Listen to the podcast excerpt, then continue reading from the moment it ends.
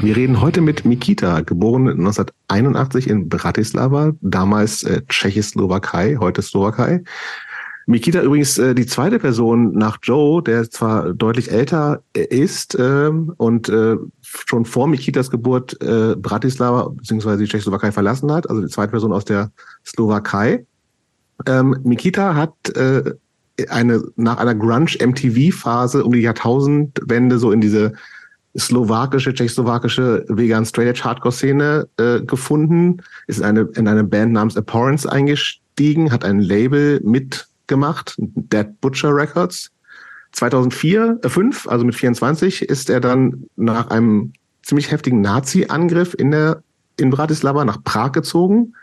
Da ging es ja mit Bands weiter und ich glaube, das war auch die Zeit ungefähr, wo ich Mikita so vom Sehen kennengelernt habe, nämlich äh, über eine Band namens Flowers for Horse, der hat mich übrigens schon immer irritiert, dieser Bandname. Können wir vielleicht auch noch zu sprechen. Ich habe den nicht verstanden und fand ihn irgendwie ein bisschen weird.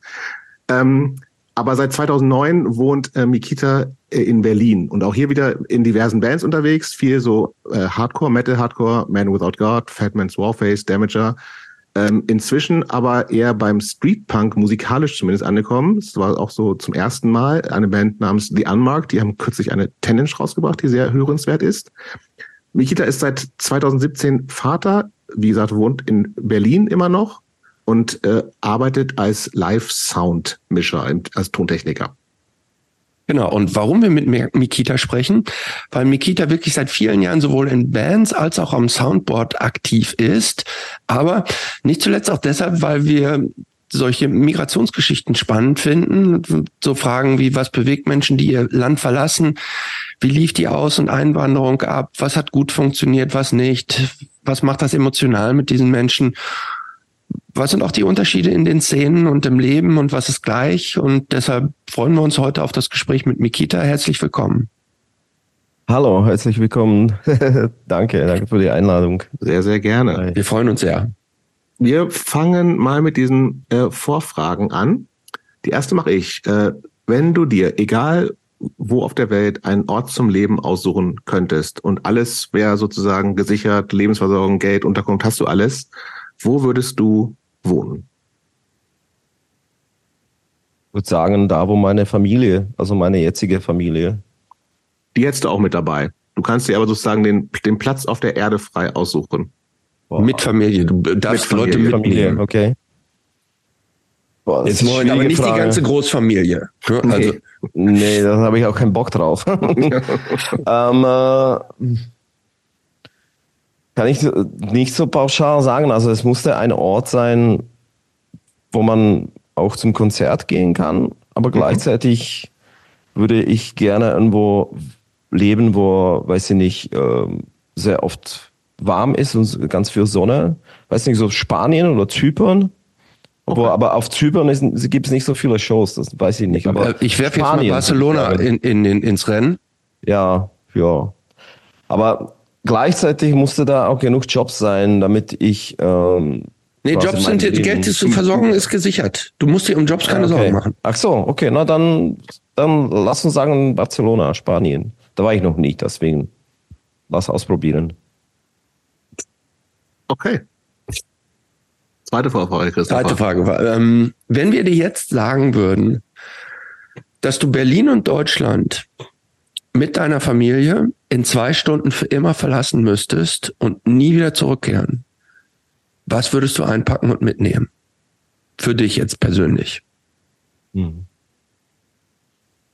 Ähm, also auf jeden Fall mein Telefon, einfach weil ich da ganz viel Musik habe drauf, Kopfhörer und mein Bass. Also wann es jetzt um materielle Sachen geht ja, da, damit würde ich wahrscheinlich spontan erstmal anfangen äh, beim Packen und äh, dann Klamotten so. Aber oder oder war das nur eine Sache oder? Nee, nee, nee, nee. Du, also alles, was du ja. tragen kannst, kann, sozusagen. Also tragen kannst, sozusagen. Ja, okay. Na, dann würde ich auf jeden Fall noch was zum Zeichnen mitnehmen. Äh, Stifte, Papier, zum Zeichnen und Schreiben und vielleicht ein Buch. ein Buch und was Lustiges, weiß ich nicht. Zum Beispiel die Biografie vom Lemmy fand ich sehr, sehr lustig. Lemmy Kilmister von Motorhead. So. Ja, und dann halt Klamotten und ich glaube, ich würde einen Rucksack nehmen. Den würde ich vorstopfen mit alles, was ich in dem Moment wichtig finde. So. Ja, und vielleicht, vielleicht würde ich noch, ja, zum, ja, würde ich auf jeden Fall die Anmark-Platte mitnehmen, einfach als Erinnerungsstück, weil ich Mhm. nicht weiß, ob ich zurückkomme oder nicht. Hm, du kommst Ja. nicht zurück. Okay, ich komme nicht zurück. Dann auf jeden Nein. Fall die, äh, wenigstens ein Exemplar Vinylplatte von die Anmark nehmen. Was würdest du, was würdest du denn mitnehmen, Christopher? Ähm, ich habe mir tatsächlich auch drüber Gedanken, ähm, ähm, so ein bisschen Gedanken drüber gemacht. Und ich habe auch spontan sowas ähnliches gedacht wie ähm, Mikita. Bin dann aber dazu gekommen, dass ich vermutlich nichts mitnehmen würde, was ich mir früher oder später auch wieder noch mal kaufen Mhm. kann. Ähm, Ich glaube, ich würde mir, äh, ich würde mir Dinge überlegen. Alte Fotos würde ich vermutlich mitnehmen. Mhm. Ähm, und ähm,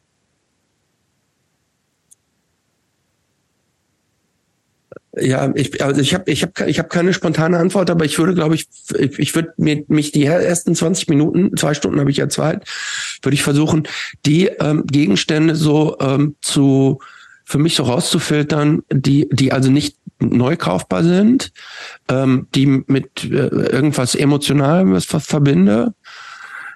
Vermutlich würde ich auch sowas wie sowas wie Zeugnisse und sowas mitnehmen. Echt? Ja. Okay. Nein, So, verbrennen. ey. so Geburtsurkunde. ich glaube, ich würde so ein paar, ähm, ich glaube, ich würde so ein paar formelle Dokumente schon mitnehmen.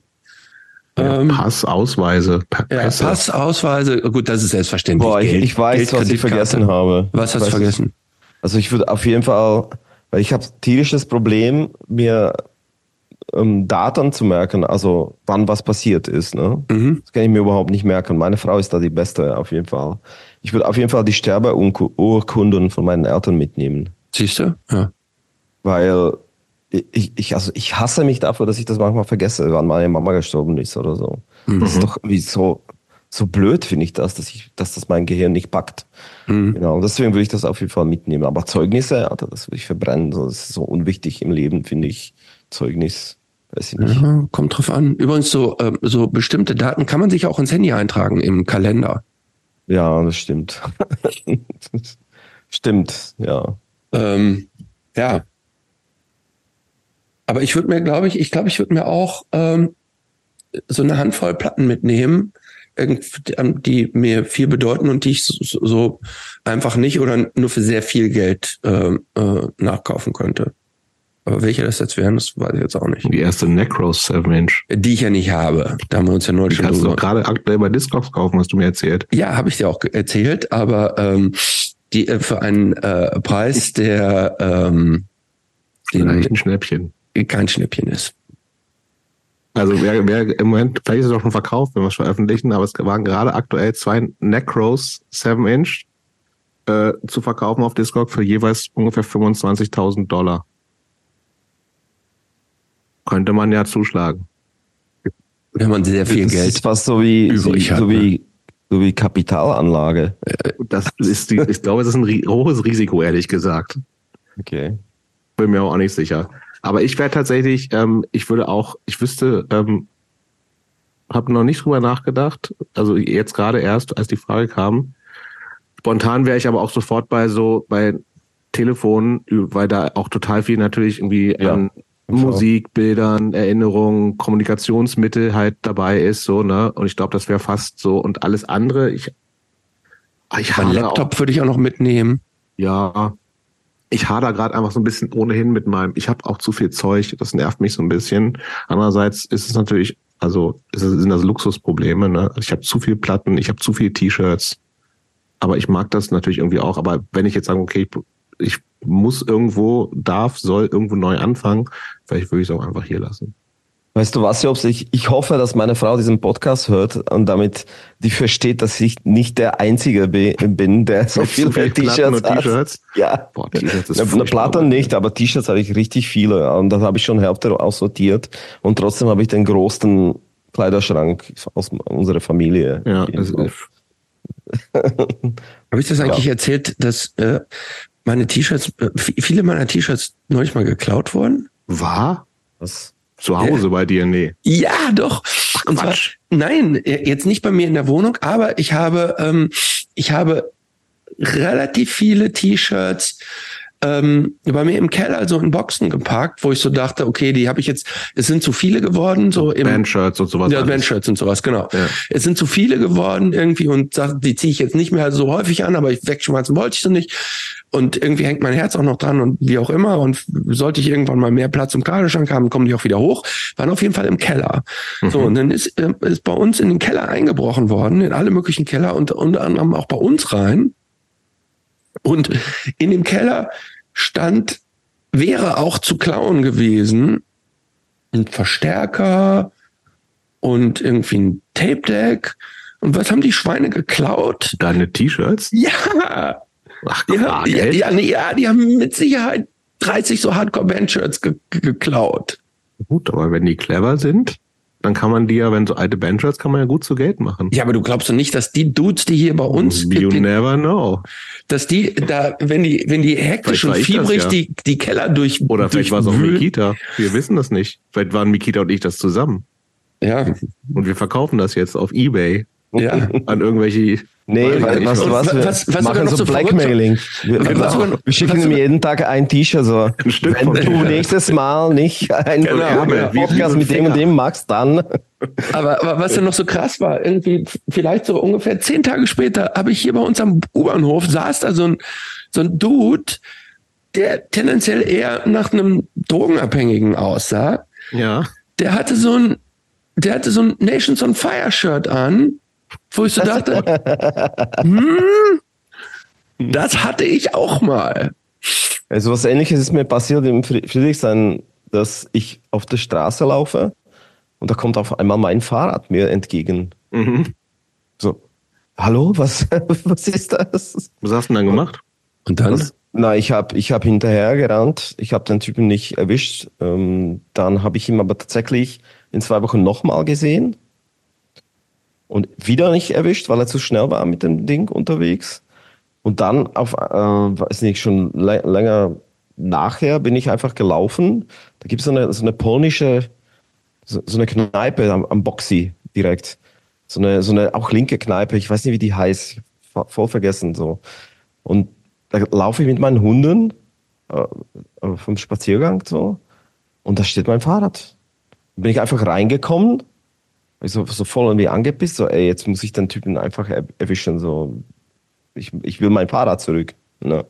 Und mhm. ich habe, ich, Moment, so, sorry, Moment, sorry, dass ich unterbreche. Das heißt, du wolltest das Fahrrad nicht einfach nehmen, sondern du wolltest den. War, ja war abgeschlossen, war ja, abgeschlossen. Ne? So. Und ja, du ich bist dann in die Typen Kneipe reingegangen und hast ne? gesagt, hier, wer hat das Fahrrad angeschlossen? Ja, okay, genau. erzähl du weiter. Ja. Genau. Ich, ich bin da reingekommen, ich habe richtig laut gebrüllt, ey, wem gehört denn fucking blau-roten Fahrrad, so. Blau-roter Fahrrad. Und alle, alle, alle komplett leise, so. Da sehen die Typen mit Glatze, ich weiß nicht, ob die gedacht haben, ob ich ein Nazi bin oder was, keine Ahnung. So, und dann sehe ich jemanden, der, der sich ganz langsam rausschleicht und will irgendwie raus, ne? Dann bin ich richtig ra äh, schnell raus. Und dann habe ich ihn erwischt, so, ey, wo, wo hast du das Fahr den Fahrrad her? Wo, wo hast du das her? Uh, der hat voll angefangen zu zittern, so, ey, das, hier, hier, ich habe das hier auf dem Boxy gekauft von jemandem so ja, stimmt, hier auf, so, beim, ja. beim Stand und so. Mhm. Ich so, ja, wirklich, so, hast du Kaufbeleg? Nee, nee, nee, habe ich nicht, habe ich nicht. Ich so, okay, pass auf, dann machen wir das so, du gibst mir mein Fahrrad zurück, weil so mhm. eins wurde mir geklaut und du klärst das mit dem Typen da auf dem Boxy, okay? Mhm. Ja, ja, kein Problem, hier, hier, ich schließe das auf, hier, tschüss. So, und, aber jetzt, jetzt kommt das Beste, ne? Jahre danach, inzwischen wohne ich da nicht mehr, wohne, wohne woanders, so, weil das war bei mir um die Ecke, so. Äh, komme ich zur Arbeit von meiner Frau, die Arbeit, die ist eher Sozialpädagogin, und da sehe ich diesen Typen nach zehn Jahren. Ne? Und das, ist ihr, das war ihr Klient. So. Ich so, hey, warte mal, so, wer ist das? Naja, der wohnt hier bei uns. So, aha, ja, der hat mir mal ein Fahrrad geklaut. So. Ich habe es ihm wieder abgenommen. Und dann war das so eine lustige Geschichte einfach da an der Arbeit. Und da haben alle gelacht und so. Aber die, also ich meine, wie, auch, auch so wie blöde muss man sein, dass man Fahrrad klaut da im Kiez und dass, dass, dass man das, das nicht da, so da irgendwie vor, fährt. ehrlich gesagt. So. Aber zu seiner Verteidigung, das war einfach ein Ob Obdachloser, der hat Flaschen gesammelt wahrscheinlich Mhm. und bräuchte Transportmittel so. Und es war nicht abgeschlossen an, an dem Ja, Tag. Dann Dann ist ja eine Einladung. schuld. Ja, schon, aber, Aber trotzdem, aber trotzdem ist es Regel Nummer eins, wenn man irgendwo was stiehlt, einen Gebrauchsgegenstand irgendwo stiehlt, dann Ja. benutzt man den nicht im gleichen örtlichen Umfeld. würde ich so machen. Ja, Ja, ich auch so natürlich. machen. Natürlich. Aber andererseits, ich glaube, es ist viel dieses irgendwie so, du, dann kaufst es irgendwie mal auf der Straße ab und denkst da nicht drüber nach. So, ich glaube, das Ja. ist ja schon, oft- also Ja, ja. kann mir gut vorstellen, dass das irgendwie auch sagt, hier, hier willst du das Fahrrad haben, willst du, also das, ich kenne so diese Angebote halt nicht, also seit langem nicht mehr. Apropos, da fällt mir ein, ganz, also so ähnliches, nee, anderes Thema, aber wenn wir schon sozusagen bei Kleinkriminalität sind, wisst ihr, was ich neulich mal wieder gesehen habe, was ich dachte, das gibt's gar nicht mehr? Taschendiebstahl? Noch geiler, Hütchenspieler. Ach so, das Ehrlich? ich, ich, ich, Ja, ich, ich dachte, von das- den 90ern. ich sehe die regelmäßig. Ja, ich, ich war, ich war äh, Geil. neulich, Ich sehe die in, äh, regelmäßig. aber in, nicht in Kreuzberg. Nee, aber du geh mal einmal Bitte. den Kudamm, geh mal den Kudamm rauf und runter. Kudamm Da auch? Ja. Ich war da unter in Linden, weil ich im, übrigens in einer sehr guten äh, Ausstellung bei Wolf Biermann im Deutschen Historischen Museum war. Läuft noch bis irgendwann, kann ich sehr empfehlen. Und da bei dieser ganzen Museumsinsel mehrere Grüppchen. Ja. Und ich fand es total faszinierend. Ich musste meinem siebenjährigen Sohn erklären, was, was da gerade passiert. Und das war schon ganz schön crazy. Und ich Oh, habe das Original seit 20 Jahren mindestens nicht mehr gesehen. Das, Ich das liebe gab das. bei uns, das gab bei uns auch auf jeden Fall nach, den, nach, der, nach der Wende. Ja, ne? Krass, also und da, da, da kann ich mich erinnern, das war sowas, wir sind zum Flohmarkt, ne, und da haben wir gekauft so VHS-Tapes, so mit, Mhm. mit Rambo, Rambo Natürlich. 1, ne, mit Synchronstimme, so übersetzt. Auf jeden Fall. Und da waren diese Typen, die haben da alle abgezogen und wir haben drüber gelacht einfach, so wie die Leute blöde sind. Ja, und ich habe mich die ganze Zeit gefragt, also das war, inzwischen weiß es doch jeder und jede, dass das ein Betrug Ja. ist, oder nicht? Na, also ich würde schon sagen, ja, also das ist doch Ja, offensichtlich nicht, sonst das- wäre der das Business ausgestorben. Ja, und- und äh, das ist ja, das Business ist ja, da stehen drei, vier Leute rum, die dazugehören, die dann so alibimäßig gewinnen, ne? Ja. Aber das, Genau. die mehr standen da auch nicht. Also das war so relativ offensichtlich, so zumindest habe ich das so eingeordnet, dass die, alle, die drumherum stehen, dazugehören. Ich glaube, dass die Hütchenspieler, oder wie heißt das, Hütchenspiel? Ja, ja, Hütchenspieler ist ja, so heißt der Beruf. Sind, sind einfach, die sind ein einfach, das sind, das sind Statistiker. Die, die kennen die Statistik. Aus den 100 Leuten, fünf fallen auf jeden Fall drauf und die Ja. kann ich abziehen, so. So ist es, glaube ich. Das sind Statistiker einfach. Die sind, meinst du? Ja. Aber ein bisschen, man muss ja auch relativ fingerfertig sein, ne? Ja, das stimmt. Natürlich. Ja, Also man muss, man muss so eine Mischung aus Magier und Schauspieler sein. Ja, stimmt. Vielleicht haben die doch Ausbildung. Ja, Und die haben aber auch gleich so, also die haben wirklich auch nur mit 50-Euro-Scheinen gemacht, ne? Das fand ich schon ganz schön hart. Echt? Ja, Ja, natürlich. Also versucht halt. Ich, wie gesagt, ich das hat, glaube ich, niemand außerhalb dieses Zirkels mitgemacht. Aber ich fand es irgendwie wirklich faszinierend. Wir standen ein bisschen länger davor und also auch drei, drei Meter weiter war irgendwie Polizei, weil da irgendeine Demo war oder so. Hast du gespielt? Ich habe nee. Ich habe ähm, ich hab am Sommer, jetzt diesen Sommer noch in Paris, habe ich das auch gesehen. Also am Fuße vom Eiffelturm oder beziehungsweise so da gegenüber sind so, Stu- gehen so Stufen hoch. Da haben auch so, so Kollegen, die haben so amerikanische Touristen richtig hart abgezockt. Also da hat's eine, also eine amerikanische Touristin, die hat, glaube ich, 150 Dollar oder so verloren. Und hat sich dann tatsächlich noch gewundert. Das war mal früher in Prag, war, war das so, dass du über die Ka Karlsbrücke gelaufen Mhm. bist und da kam jemand immer, hey, willst du, willst du Weed, willst du Hasch, willst du irgendwas? Mhm. Und dann hast du Tütchen äh, gekriegt und dann, ja, schneller Polizei, schnell weg, weg, weg, weg. Und dann hast da in dem Moment hast du schon Geld abgegeben und dann war das irgendwie Oregano oder so. Das war auch so ein Das war to okay. totaler. Ja, das kenne ich auch. Die, die Prag-Stories Ja. kenne ich auch von irgendwelchen deutschen Bands, auf jeden Fall Touristinnen Bands. oder Bands oder so. Ja, ja, ja. das finde ich aber gemein. Also ich, Ich finde, kenn- im, wenn, wenn im Drogenhandel äh, getauscht muss wird, fair ablaufen. das muss was? ein faires, Business sein. Nein. Hühnchenspiel sollte auch fair sein. Nein, nein, nein, nein. Hühnchenspiel ist per Definition. Das ist das ein, ein Spiel mit der Illusion und ja, der Täuschung. Hohen, hohen Eintritt auf jeden Fall. So, aber. Die, aber von einer Sekunde weg. Ich finde, der Drogenhandel, der muss ein ehrliches Business sein. so, wir steigen mal in Mikitas Leben ein, würde ich vorschlagen. Mikita, okay. wann kam Punk in dein Leben? Wann hast du, weißt du noch, wann du zum ersten Mal von Punk gehört hast? Also, für mich war auch Nirvana Punk tatsächlich. Also okay. tatsächlich, ähm, ich glaube, da war ich 13 und ich war so ein bisschen Outsider in der Schule, auf der, auf der Grundschule. Und dann habe ich aber so einen Kumpel gehabt und der hat immer so Guns N' Roses T-Shirt und Nirvana und keine Ahnung was. Und ich so, ey, was ist das und so. Und dann, und der hat so einen älteren Kumpel, der war schon raus aus unserer Grundschule. Der ist da früher gegangen, aber er war schon wie erste erste Klasse auf der Oberschule oder, oder wie das heißt. Das ist ähm, ein bisschen anderes System als hier in Deutschland. Und der war voll äh, wie, wie Kurt Cobains Kopie, ne? Also blonde Haare, so, Klamotten also wir sind, und alles. Wenn du 81 Gitarre geboren gespielt. bist, sind wir Mitte ja. der 90er. Äh, noch nicht, also so 94, 94 ja, ja, ja, ja mhm. also kurz vor Mitte 90er. So. Mhm. Ja, und ähm, ja, und dann, das war kurz vor dem, dass Kurt Cobain gestorben ist, glaube ich. Der hat 94 gestorben, oder? Der hat sich 94 erschossen, glaube ich. Genau. genau. So, und da, da war es schon irgendwie im, im Gange mit, mit MTV hier, Headbangers Ball, Headbangers Ball und, ähm, keine Ahnung, Alternative Nation und so. Und wir haben das, das haben wir einfach gefressen, ne, wie Kinder, also Kinder oder Kids, ne? Diese ganze Videos und, und Metallica und, und, und Nirvana war immer so, das, das Dreckigste, was da war für mich. Ne? Es war so äh, die Phase In Utero Album. Also ne-, Nevermind hat mich nie irgendwie so wirklich angetan. Das war mir zu glatt poliert. Ein Album finde ich übrigens.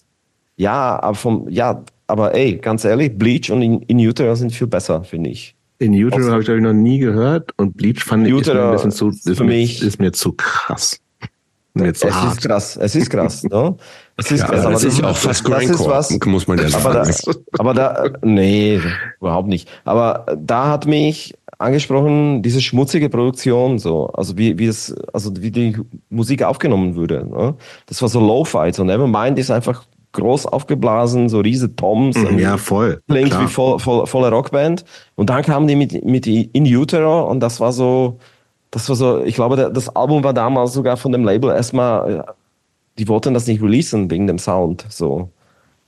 Na, und dann, dann, wenn du zurückspürst zu, zu Bleach, das war noch dreckiger. Und das hat mich einfach, keine Ahnung, das hat irgendwie bei mir was auf, ausgelöst, auf jeden Fall. Mhm. Also ich würde sagen, mein Punk kam zu mir mit Nirvana. Und über Nirvana bin ich dann zum Sex Pistols und zum lokalen Punkband, so. Also später, weiß ich nicht, 95, 96 oder so, würde ich ähm, sagen. Was war Punk für dich damals? Außer Musik, oder? Nur Musik und Image damals auf jeden Fall. was was denn für ein Image? Dreckig, weiß ich nicht, so.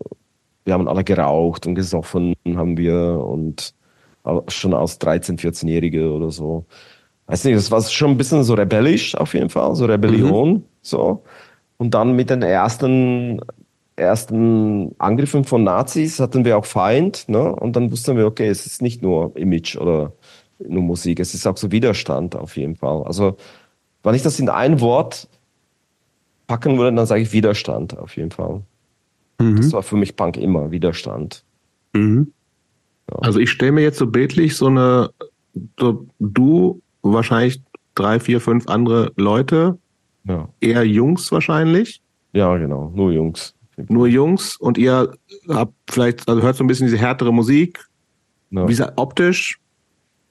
Na, ich habe auf jeden Fall meine Mama beantragt, gleich mit äh, Strickpullover mit ähm, weiß-schwarzen Streifen. Na, dann habe ich festgestellt, dass das Foto ist schwarz-weiß von Kurt Cobain. Fuck, ich brauche jetzt äh, rot-schwarzen, weil im, im, im, er hat rot-schwarzen getragen. Dann hat Mama, Mama gestrickt, gestrickt, gestrickt.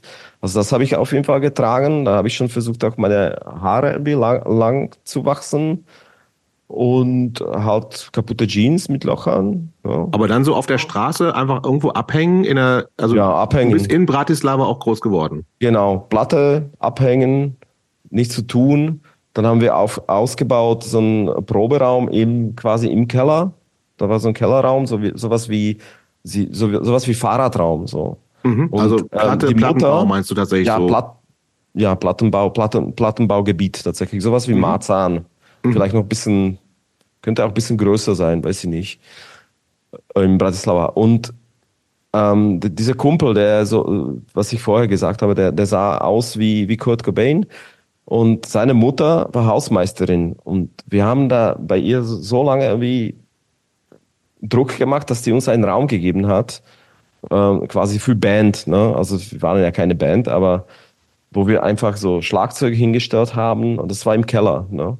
Mhm. Das war, ähm, die hat das einfach freigegeben. Das war früher, weiß ich nicht, ob da, ob da früher Waschmaschine war in dem Atemhaus oder Lehrerraum so, quasi. Ja, so ein kein zum Mitnutzen, ne? Und mhm. hat, hat, sie uns dann dann gegeben und wir dürften da irgendwie haben da überall Eierkartons draufgeklebt an die Wände und haben versucht irgendwie Mucke zu machen. Es war räudig, könnte keiner von uns könnte spielen so, aber es war auch keine Band wirklich. Es war einfach wollte einfach nur Krach machen so. Ja, und laut sein auf jeden Fall. Mhm. So war das, ne? Das waren 90ern und das war auch die Zeit, die, die Zeit, wo die ersten Drogen kamen, so langsam, aber da, also, weiß nicht, das, mich hat das nie angetan, so wie Marihuana oder sowas. Aber es war da, so, und dann gab es auch so einen riesen Heroin-Boom auf jeden Fall.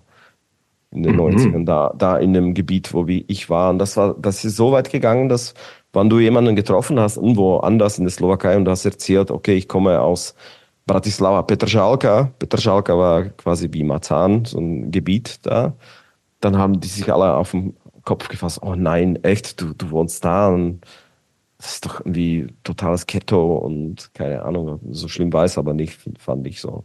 Aber es war tatsächlich so, dass wenn du vom Haustür zum Einkaufen gegangen bist, was war vielleicht zehn Minuten, dann hast du mindestens vier, fünf Junkies, die voll high auf dem Heroin waren, einfach auf dem, auf einer Bank oder im Rasen gelegen gesehen, so und ja, so, so war es auf jeden Fall da in der Zeit. Mhm. Aber ähm, war das, äh, war das für dich irgendwie auch mit Punk verbunden oder waren das jetzt einfach nur die Rahmenumstände, die bei nee, dir da waren, in deinem Viertel da so herrschten? Das, das waren die Rahmenumstände da, auf jeden mhm. Fall. Das war, hat für mich, also mit Bank war schon ein bisschen so, so dieses Rauchen und, und Trinken, das haben quasi auch die Musiker gemacht, die du in den Videos gesehen hast oder in Interviews. Das war ähm, relativ normal. Aber das mit den Drogen, ich hatte da immer so einen Block, also ich hatte einfach Angst. Ne? Mhm. Also, also Gras habe ich ausprobiert, Hasch habe ich ausprobiert, und ich habe die immer alle ausgelacht, so, ey, was, was labert ihr hier? Die, ihr lacht, ihr, also mit, es hat mit mir auch nichts gemacht. Ne? Mhm. Ich könnte auch Gras rauchen, aber es hat einfach gar keine Wirkung außer Kopfschmerzen gemacht. So. Mhm. Deswegen hat das für mich keine größere Bedeutung gehabt. So. Ähm, mein Bruder ist da total reingefallen und total abgestürzt. Und der hat das, der hat alles mitgenommen auf jeden Fall. Hat bis heute noch Probleme damit. Aber ich war so, ich, ich dachte, ich, ich spinnt alle so was. Ich will sowas nicht so. Keine Ahnung mhm. warum. Äh, ja. Ich würde noch mal ganz kurz zurückkommen zu Nirvana und zu diesem zu diesem ähm, zu diesem Image, das da transportiert wurde und was dich und deine Kumpels ja offensichtlich so fasziniert hat. Wenn ich drüber nachdenke, ähm, Kurt Cobain war ja oder jetzt Frage an euch, war Kurt Cobain eigentlich der der erste, der so Strickwaren wieder so in harte Musik eingeführt hat. Diese, diese, diese Strickjacken, Cardigans und sowas. Denn der hat ja, der hat ja ähm, von der Optik und von den Klamotten, außer seinen, seinen äh, zerfetzten Jeans, die der immer anhatte und vielleicht noch seine Flanellhemden, der sah ja optisch eigentlich nicht sonderlich anstößig aus, oder? Ja, ich glaube, er hat das tatsächlich ähm, angefangen zu tragen und dann kam diese ganze Grunge-Welle mit Pearl Jam und Stone Temple Pilots und was weiß ich. Und dann äh, Four Non Blondes, das waren auch so eine Leute, die so, so angezogen waren. Also ich glaube tatsächlich, dass er das war, aber ich glaube nicht, dass er das bewusst gemacht hat. Das war einfach Das waren die Klamotten, die ihm zur Verfügung gestanden sind, glaube ich. Aber ich weiß es nicht. Ne? Also ich bin jetzt mhm. nicht so ein nicht so ein riesen Nirvana-Fan, der alles sammelt und alles liest und und ähm, aber es hat schon schon Bedeutung gehabt die Band auf jeden Fall. Mhm. Das, das ist dann auch gesehen an der an der an der Grundschule. Ähm, dass die Leute sich auch so angefangen haben zu ähm, verkleiden und so.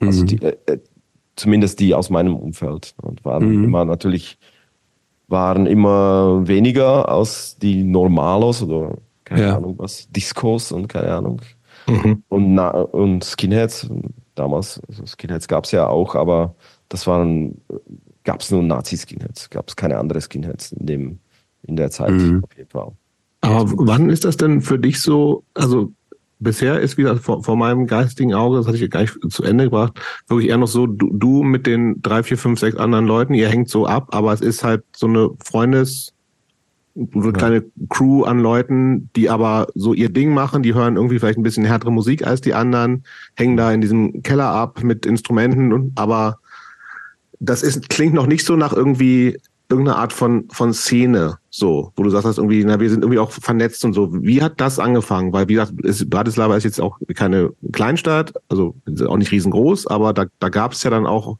und das hast du ja schon gesagt, oder haben wir im Vorfeld gesagt, du bist dann auch mit lokalen Bands irgendwie in, in Berührung gekommen. Ähm, wann, wann und wie hat das so angefangen, dass du merkst, dass irgendwie, ah, Moment, das ist jetzt aber auch nicht nur so etwas, was wir konsumieren, sondern da, da gibt's irgendwie noch so, es gibt auch vor Ort was, ich mach, kann irgendwo mitmachen. Ähm, und das, das vielleicht so im, im Zusammenhang mit dieser ganzen Geschichte, dass da in diesem Umfeld, wo du vorher warst, auch diese Drogen halt auch nur so eine Rolle gespielt haben. Also gab's da auch, gab's da irgendwie so eine Connection oder gab's, war das irgendwie was, was ganz anderes?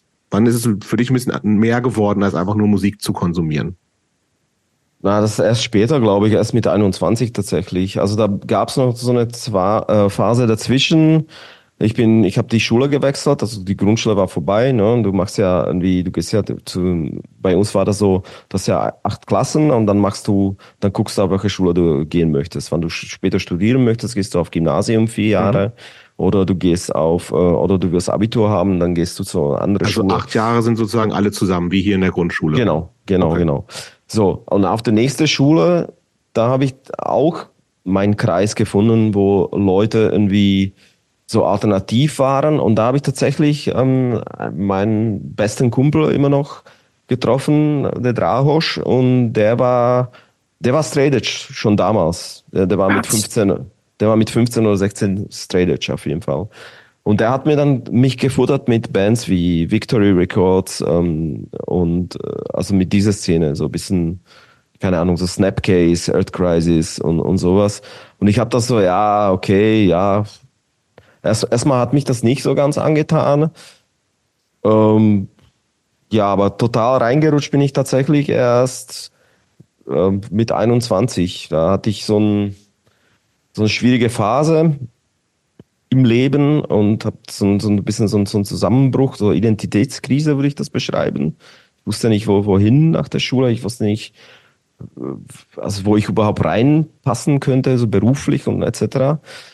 Und ähm, da habe ich so einen harten Cut gemacht, da habe ich aufgehört mit Rauchen und mit Trinken, weil ich einfach gemerkt habe, dass ähm, mein Umfeld labert nur, wir machen Band, wir machen dies und das. Im Endeffekt enden die dann am Freitag und Samstag irgendwo besoffen in der Kneipe und und ich stand da so, okay, ja, es hat jetzt bis jetzt Spaß gemacht, vielleicht so, aber jetzt möchte ich irgendwie Veränderung so. Und da habe ich tatsächlich dann wieder Kontakt aufgebaut ähm, zu dem Kumpel, da war ich 21, glaube ich, ähm, aus der Schule und wir wollten uns treffen und so. Und dann habe ich ihm das erzählt. So. Ich war wie zwei oder drei Monate krankgeschrieben mit ähm, Antidepressiven und so. Mhm. Und ähm, der hat mich da total irgendwie reingeholt und meinte, ey, komm, so fuck off, so, lass uns zum Konzert einfach gehen. Und vielleicht magst du es da, vielleicht brauchst du eine Änderung oder keine Ahnung. Und es ist schon gut, dass du aufgehört hast, aufgehört hast mit dem Rauchen und, und etc. Und der hat mich da voll, voll irgendwie reingezogen und Dann habe ich entdeckt die Snapcase, ne, der, der Album Progression. Warte, warte, warte mal. Ich muss ja. dich gerade mal unterbrechen. Wir, ah. wir, wir, sind, ähm, wir sind schon ein bisschen zu schnell zu weit. Okay. Ähm, das stimmt ähm, ja, hab ich, hab, ich bin schuld. Ja. ja wer sonst? Wie immer. Ähm, ähm, da, da, ich, ich habe das Gefühl, wir sind über, über wichtige Stationen jetzt ein bisschen Voll. zu schnell drüber hinweg ge, okay. gesprungen. Bevor wir jetzt okay. bei Snapcase weitermachen, mhm. würde ich dich gedanklich... Bei 21, das ist ja viel zu alt. Ja, genau. Deshalb müssen wir dich gedanklich jetzt nochmal 20 Jahre zurücknehmen. Okay. Erzähl uns noch mal vielleicht ein bisschen. Wir, wir haben schon verstanden, dass du da in, in so einer Ghetto, in so einem Ghetto von Bratislava quasi so aufgewachsen bist.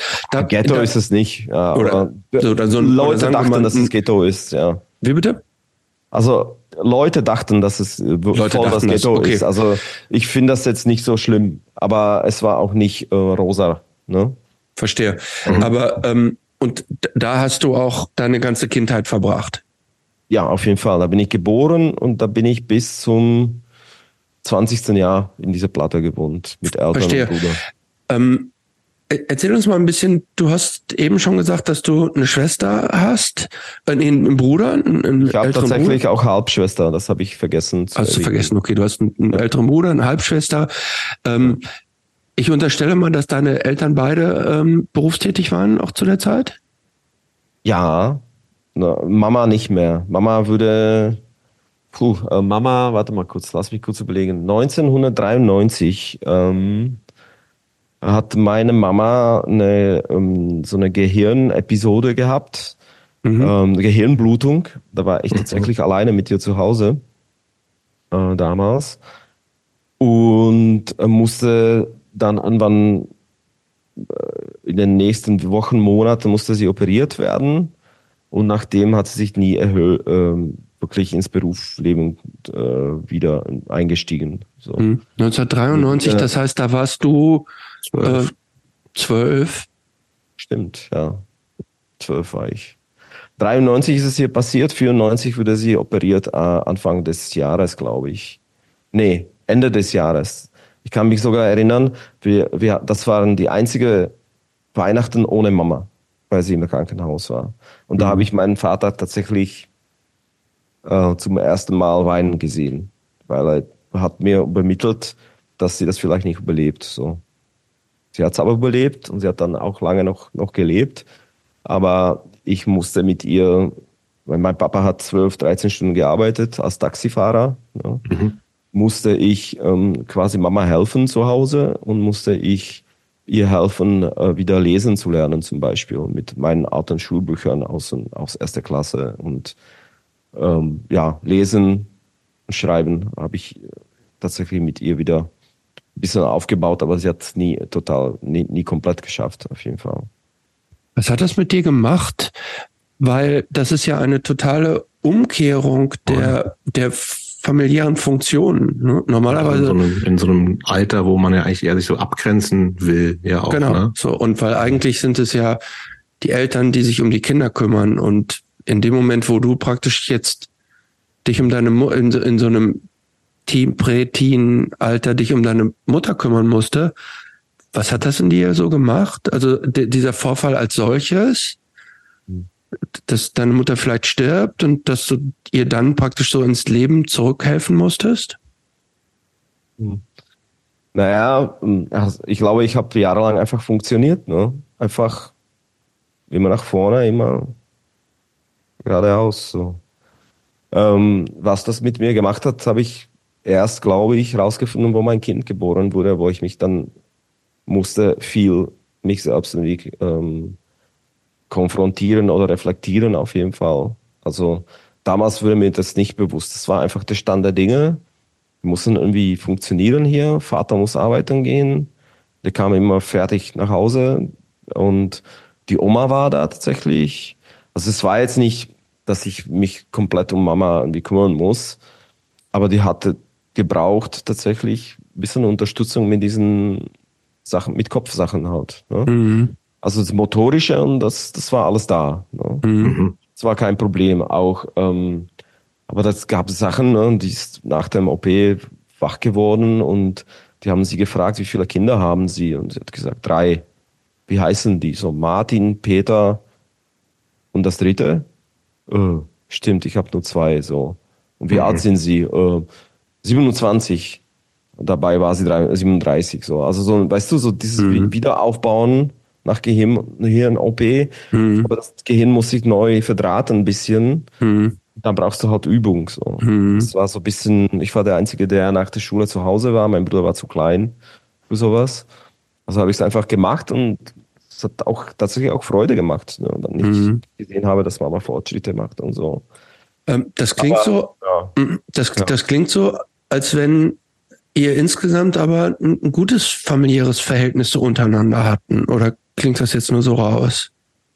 Also das, das ist ja auch, das ist ja auch so ein, ähm, ich finde, das ist nicht selbstverständlich, dass so junge Kinder denn so diese auch diese diese diese Verantwortung übernehmen und also auch diese das ist ja auch ein großer Akt der Fürsorge. Gerade wenn du sagst das hat ja auch Spaß gemacht. Ähm, ich naja, würde jetzt unterstellen dass dass man das nur hat wenn man also auch ein gutes Verhältnis zu seinen Eltern hat. Das war das so na, wir haben bis jetzt nur über meine Mutter gesprochen wir haben noch nicht über Vater gesprochen?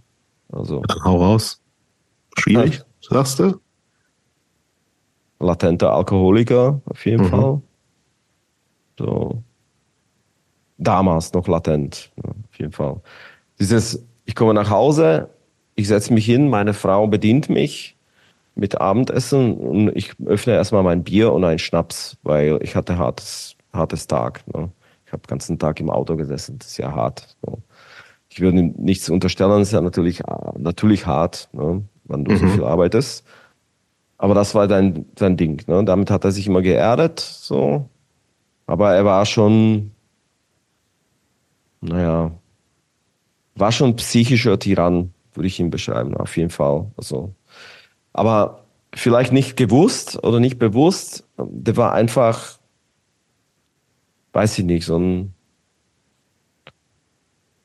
also was uns auf jeden Fall nicht gefehlt habe, war dieses, also die Liebe zu Hause, das war auf jeden Fall da und man hat auch gesehen, wie die beide zusammen super Pärchen sind mhm. und die sich auch sehr oft jeden Tag küssen.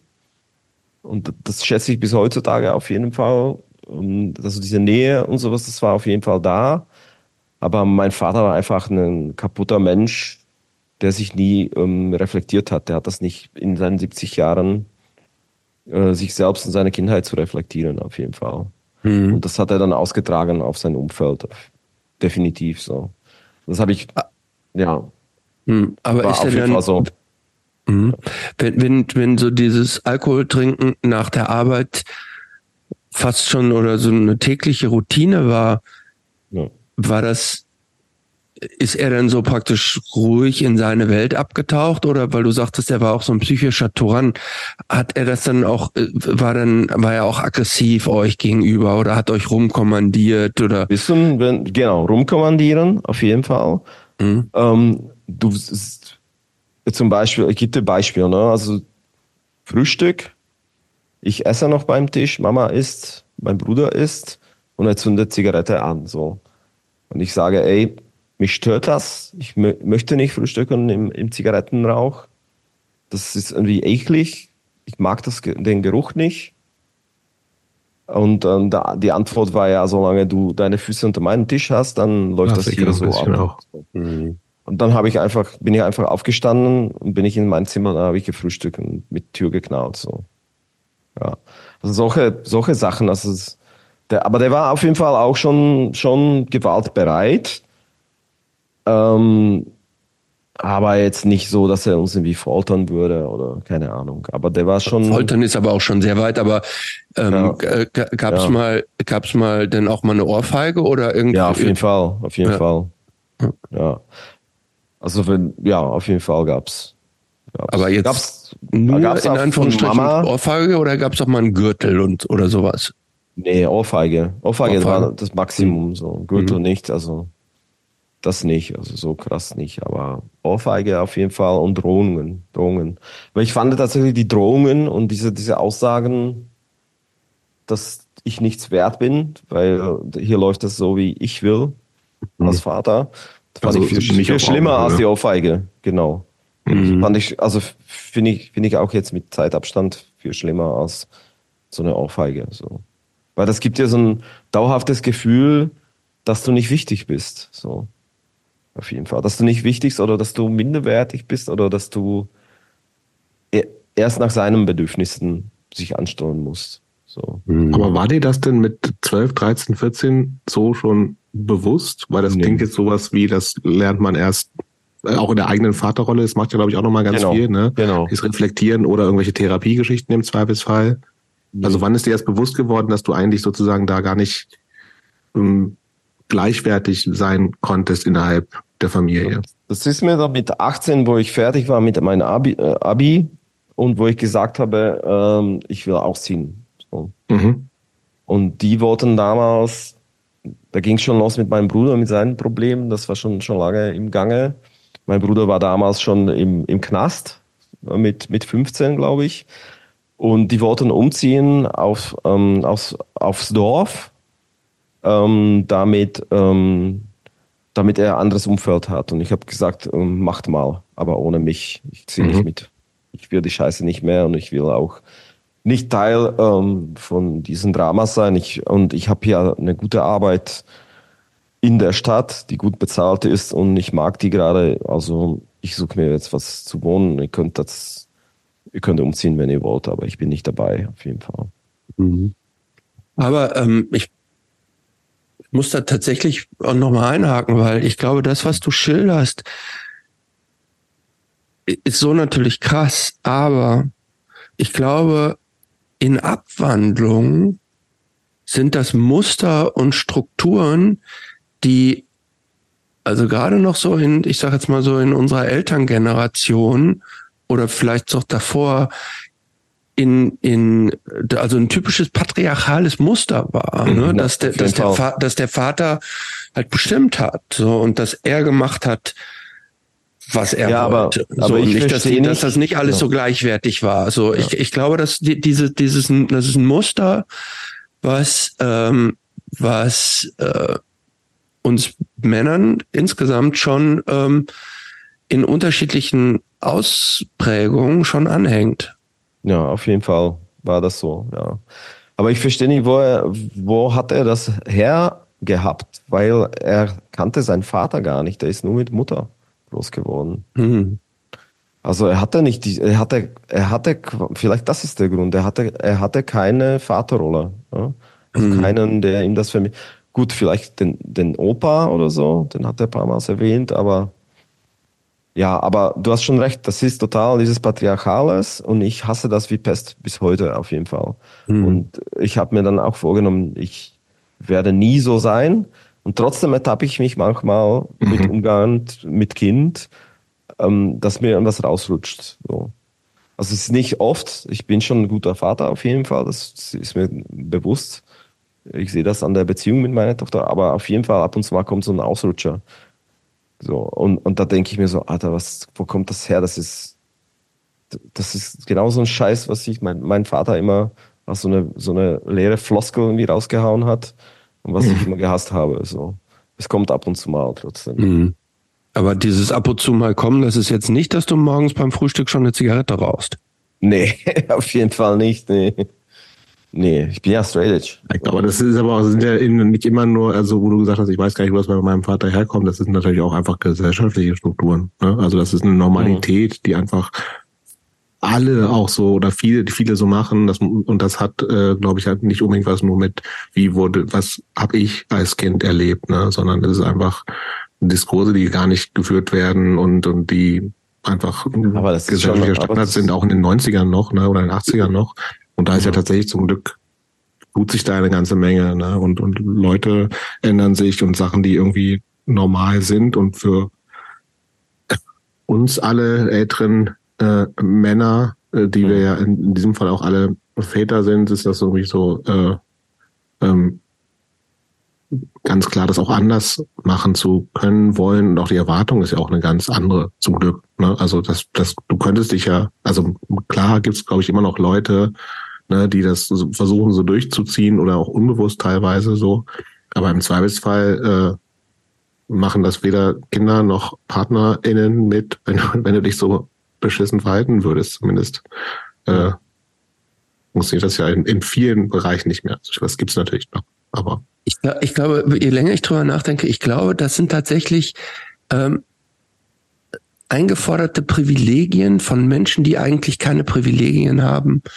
Wenn jemand, äh, jemand so, ich sag jetzt mal so zur Arbeiterschicht gehört und von morgens bis abends für wenig Geld viel arbeiten muss und keiner schätzt den so richtig wert und er hat eigentlich keine Privilegien, dass dann in dem, in dem, oder keine oder wenige, sagen wir jetzt mal, aber dass in dem Bereich, in dem er so in Anführungsstrichen kontrolliert, ne, wo er der Herr im Hause ist, wo er das Geld einbringt, dass da Privilegien eingefordert werden, die er irgendwo andere, äh, in, in anderen Bereichen nicht hat. Nämlich so Sachen bestimmen zu können und dass die Sachen danach gehen, so wie er will. Hm. Ja, oder, oder es könnte auch gewesen sein, also wenn ich jetzt zurück zu meinem Vater gehe, dass er einfach null gar nichts bestimmen könnte in seinem Zuhause. Mhm. Weil also so hat er das ein bisschen geschildert, dass seine Mutter, ähm, dass, dass die richtig krass war und er ist mit 16 wie raus aus, aus dem Hause und so. Dass er dann irgendwie das in seinem Leben alles unter Kontrolle haben wollte oder weiß ich nicht. Mhm. Aber da bin ich jetzt wieder irgendwie so hier ja, das ich auch ein bisschen, so. Keine ja, Ahnung. Bisschen ja. Küchenpsychologie und wie gesagt, ich glaube auch, dass einfach ja, äh, das ist keine Ahnung, Strukturen eine Rolle finden, aber ich bin halt auch äh, von Haus aus, das heißt von Haus aus, ich habe irgendwie auch Soziologie studiert und das kommt bei mir irgendwie auch immer gefühlt mit durch. Und weil wissen kann man es, glaube ich, nie so richtig. Ne? Du hast Soziologie studiert? Ich bin Diplom-Sozialwissenschaftler. Ah. Wir hatten schon mal eine Folge zusammen gemacht, Christopher. Wirklich? Glaube ich. Aber ich meine mich zu erinnern, dich schon mal gesehen zu haben. Ja aber, ja, aber ich wusste jetzt, ich hätte hätte mich jetzt totschlagen können und ich hätte nicht gewusst, dass du Soziologie studiert hast. Mhm. Danke.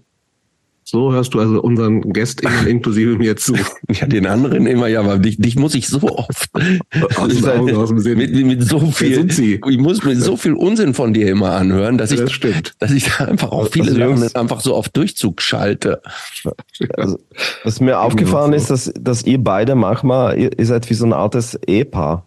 Ja, das ist schön ja. eigentlich. Ja, natürlich. Ja. Die Frage ist immer nur, wer, wer es wäre, ne? Nee, wir sind, wir sind wie die beiden in der Muppet Show, die da oben auf dem, auf der, ähm, in, im Rang. Waldorf und Stadler heißen die doch, oder? Ich weiß nicht, wie die heißen. Ich glaube. Gut. Gut aber, aber jetzt reden wir, wir reden jetzt nicht ja. über uns, nein. Okay, ähm, das heißt also schon, ähm, nicht, nicht immer alles easy, eher ein, ein Elternhaus, wo zumindest ein Vater war, der irgendwie dann irgendwann genervt hat. Äh, ja aber ich habe immer noch so das Gefühl, aber korrigiere mich, wenn das nicht so ist, dass du da zumindest in der Zeit, also ich habe das Gefühl, dass du jetzt da nochmal in Retrospektive das irgendwie so einordnen kannst. Aber ich sehe dich nicht so, ich sehe immer noch eine Kindheit, die, wo irgendwie Eltern nerven, aber die nicht so gefühlt nicht so schwierig ist. Wenn du eben noch gesagt hast, ich hatte einen Job, der cool war, der mir Spaß gemacht hat. Also Hast du dich irgendwie, warst du ein un, unzufriedener Jugendlicher mit dir selbst? Ja, auf jeden Fall. Ja. Okay. Also ich fand, ich fand der Druck in der Schule fand ich krass. Also vor allem in der Phase, wo meine Mutter, wo mit meiner Mutter irgendwie alles unklar war. Also da habe ich das überhaupt nicht gut ausgetragen, dieses Druck mit den Noten und keine Ahnung, sowas. Also das fand ich immer anstrengend. Und äh, dann kam dazu halt, ähm, ja, also ich habe dann immer mal gemerkt, dass mein Bruder irgendwie abdriftet. Ne? Also dass mhm, er täglich stimmt. kifft, dass er täglich kifft und dass er, dass er voll komisch ist, dass er sich verändert und äh, dass man. Wie, wie viel älter ist er noch? Jünger wie, ist der. Wie, wie viel älter, jünger ist der dein Bruder? Mein Bruder ist fünf Jahre jünger als ich. Oh, das, heißt, das ist ja erheblich jünger, ne? Das heißt, ich war ja, der hat voll, der hat voll mit zwölf oder so hat er angefangen zu kiffen. Ne? Da ist noch Gehirn in Entwicklung. Also das ist wie, ja, und du hast gemerkt bei ihm dieses, dieses äh, Kifferslang, ne? Mhm. Mich irgendwie total gereibt hat, weil ich das nicht mochte. So. Ja, und dann irgendwann mal, ein, zwei Jahre später dabei, da hat mir jemand erzählt in der Schule, der, ey, sag mal, du hast doch Bruder, oder? Sieht, sieht so aus und so aus, der geht, der fährt immer ab den Inli mit den Inlinern und so. Ich so, ja, ja, das ist er so. Ey, Alter, du musst aufpassen, der ballert so viel Zeug irgendwie, so viel Kiffen und der schnort ständig, der nervt alle rum, dass er irgendwie was zum Kiffen braucht und so. Und äh, ja, pass auf ihn auf und so. Und da war ich schon irgendwie 17 oder so. Und das, ja, und, das ja, und dann, wie hast du das denn? Also, wie bist du zu ihm hingegangen oder wie, wie was macht man da mit so einem fünf Jahre jüngeren Bruder? Das ist ja auch relativ ja, weit doch, auseinander. Ne? Ja, ich war, ich war in Pubertät, weißt du, ich war beschäftigt mit mich selbst. Ich wollte mit dem mhm. IT gar nichts zu tun haben, mhm. aber ich musste ja. mit dem Zimmer teilen so und dann musste ich mir das Scheiße angucken, wie er wie labert, ähm, wie so ein, so ein, so ein, keine Ahnung.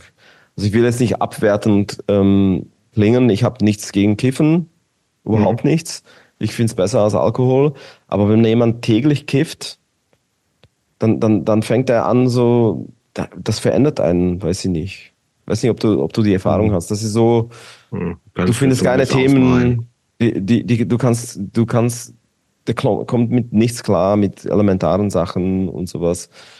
Ja, und das hat mich einfach, ich, ich wollte es einfach nicht in meinem Umfeld haben, so. Und es war aber Bruder, so.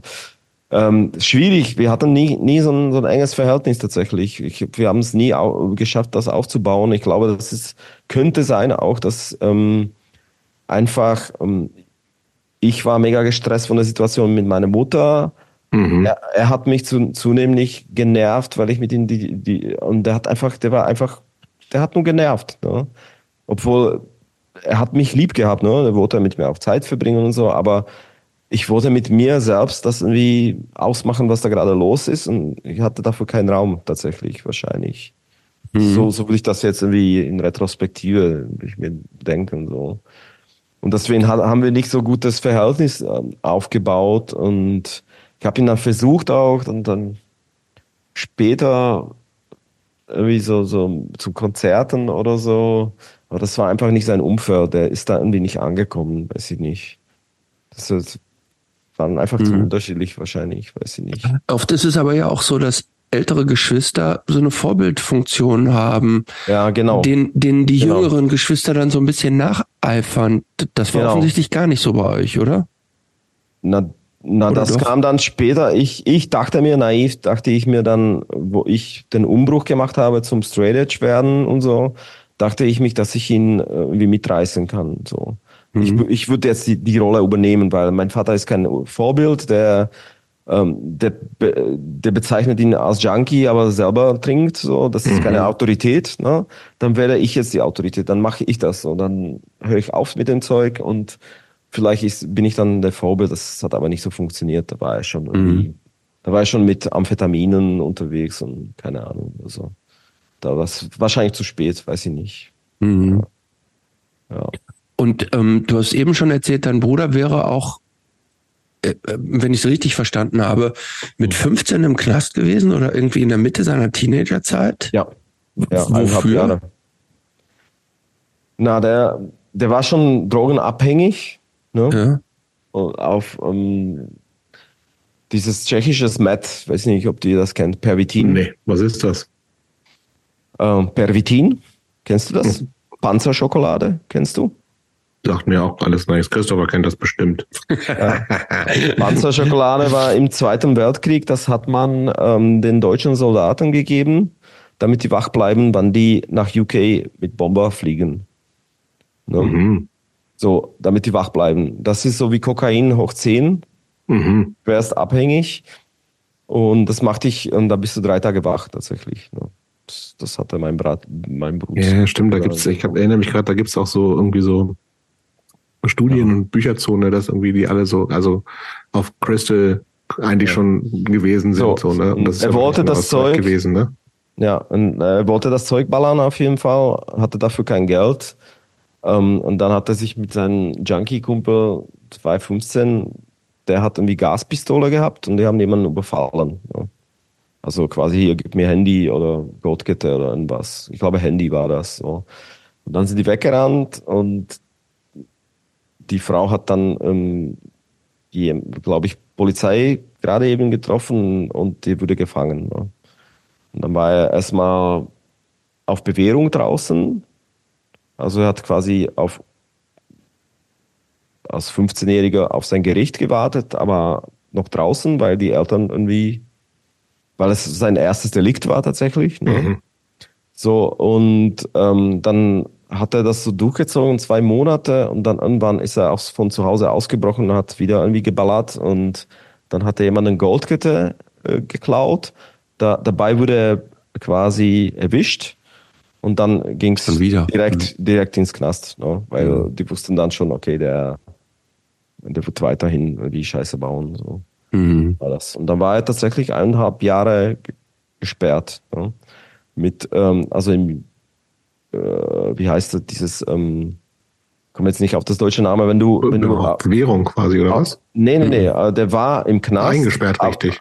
Ja, eingesperrt, Arrest, aber noch nicht, ver, noch nicht verurteilt. Ne? Ach so. Äh, Untersuchungshaft. Untersuchungshaft. Untersuchungshaft, eineinhalb mhm. Jahre war tatsächlich im Untersuchungshaft. So. Mhm. Und da sitzt du halt mit allen möglichen. Da waren Drogendealer, da waren, das ist gemischt. Ne? Das mhm. sind einfach alle zusammen. So. Weil die warten auf den Urteil. Und dann, mhm. nach dem Urteil, kannst du gehen halt ähm, ins Jugendarrest oder keine Ahnung was. Aber in dem Moment, wo du wartest noch, bist du mit allen da so eingesperrt. So mit Und was hat das mit eurer Familie gemacht? Ja. Ich weiß es nicht. Also ich bin, ich, bei mir ist es so ein bisschen, also ich weiß, dass ich mit ihm eineinhalb Jahre, ich habe ihn nie besucht, ich war sauer auf ihn. Ja. Ich habe ihm nie einen Brief geschrieben. Der Einzige, der mit ihm äh, Briefkontakt hatte, war meine Mutter und, und zwar ziemlich oft. Also die haben die ganze Zeit geschrieben und die hat ihm auch Pakete geschickt und was weiß ich. Und dann hat sie ihm geschrieben, ey, wir kaufen ein Haus jetzt und dann ziehen wir da alle um. Und die hat ihm versucht, so diese Perspektive aufzubauen, so. Und ähm, ja, aber ich, ich habe ihn total abblockiert. Mein Vater hat mit ihm auch nicht geredet, so. Und äh, ja, genau. Und dann haben die gesagt, wir ziehen um. Ich habe gesagt, okay, tschüss ohne mich, ich will damit nichts zu tun haben, so das ist euer Kind. Ich weiß nicht, ist ja zwar mein Bruder, aber ja, ich will jetzt irgendwie mein Leben, mein, jetzt will ich mein, ich jetzt mein Job und weiß nicht, meine Hobbys und mein eigenes Zimmer haben und ja, dann bin ich mit 19, 18 und 19 bin ich dann, war ich dann weg von zu Hause und die haben das versucht mit ihm dann auf dem Dorf, so. Denkst du dir jetzt als äh, Typ, Anfang 40. Ich hätte da irgendwie anders handeln sollen, mich mehr kümmern müssen, weil es meine Familie ist. Ich? Ja. Ich, oh, also ob ich mich Vorwürfe mache oder wie meinst du? Ja, das? oder die sagen, vielleicht hätte ich es anders besser machen können. Oder denkst du, nee, das, also ich, also für mich klingt es so, als irgendwie so, okay, das ist eigentlich sehr gesund zu sagen, das ist gar nicht meine Verantwortung, auch als größerer Bruder. Ich mache mein Ding, äh, klingt für mich nachvollziehbar. Ich kann mir aber auch gut vorstellen, dass man jetzt sagt, wenn man sagt, okay, meinem Bruder geht's vielleicht immer noch scheiße, ähm, vielleicht hätte ich was ändern können. So. Und ich weiß nicht, ob das realistisch gewesen wäre, aber ich glaube, ich kann mir gut vorstellen, dass so Gedanken kommen. Wenn du jetzt gerade so erzählst, ich habe ich hatte ich, ich hatte so eine Phase, ich habe ihm nicht geschrieben, ich habe gar nichts gemacht. Ja, so. Ja, das klingt also ich muss ich muss da auch einer das klingt für mich so tatsächlich so ein bisschen nicht normal, sagen wir mal so. Also ich hätte, hätte eine andere Reaktion erwartet. Hm. Also ich kann, ich kann es ähm, verstehen, so auch vor dem Hintergrund dieses mit deiner Mutter und dass du, dass du ja irgendwie, dass die ganze Situation bei euch in der Familie schon nicht einfach ist, dass das alles so zu, zu, zu verarbeiten und damit umzugehen. Trotzdem hätte ich erwartet, dass wenn ein jüngerer Bruder in den Knast wandert, da da hätte ich so, hätte ich jetzt so mehr so Mitleid erwartet. Und das habe ich bei dir jetzt noch nicht so rausgehört, zumindest. Mhm. Nee, tatsächlich, ähm, ich verstehe das auch bis heutzutage nicht, warum ich diese Mitleid mit ihm nicht habe. So. Der mhm. würde, der würde vor, und deswegen habe ich auch, bevor wir angefangen aufzunehmen, habe ich auch gesagt, dass ich nicht weiß, ähm, wie sich das anfühlt für mich. Der würde tatsächlich vor drei Tagen für neuneinhalb Jahre verurteilt. Krass, okay. Und ähm, ich habe immer noch kein Mitleid mit ihm. Nee, habe ich nicht. Mhm. Was hat er jetzt angestellt? Pass auf, der, ähm, der hat, der war zehn Jahre, zehn plus Jahre war er clean, auf jeden Fall. Mhm. Der ist, der hat alle Einrichtungen in der Slowakei abgeklappert, die es gibt. Und am Ende ist er in eine, eine christliche Einrichtung. Ähm, also um zu, zur Drogenentzug quasi. Na, Entzug und Resozialisation oder wie okay. heißt das? Mhm. Also wieder, mhm, genau. wieder ins normales Leben reinzukommen. So. Dann ist er in eine christliche Einrichtung gekommen, da und die hat ihn, die haben das tatsächlich als die einzigen geschafft, ihn da rauszuholen. Und dann ist er da komplett in die in diesen Christentum abgetaucht und seine Frau gefunden, drei Kinder gezeugt und etc.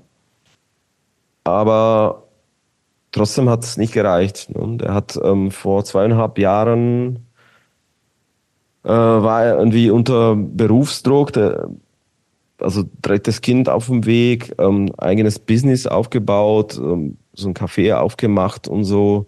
Und dann kam der erste Druck mit Finanzen, Geld, ein Haus wollte er kaufen. Und das war ihm, glaube ich, zu viel und er ist ausgerutscht. Dann hat er angefangen zu kiffen und dann ging es weiterhin mit den harten Sachen. Und dann ist er tatsächlich, ich weiß, weiß gar nicht mehr, was er, irgendwas hat, irgendwo hat er randaliert unter denen diesem Pervitin-Zeug. Hat er irgendwas kaputt gegangen, äh, kaputt gemacht.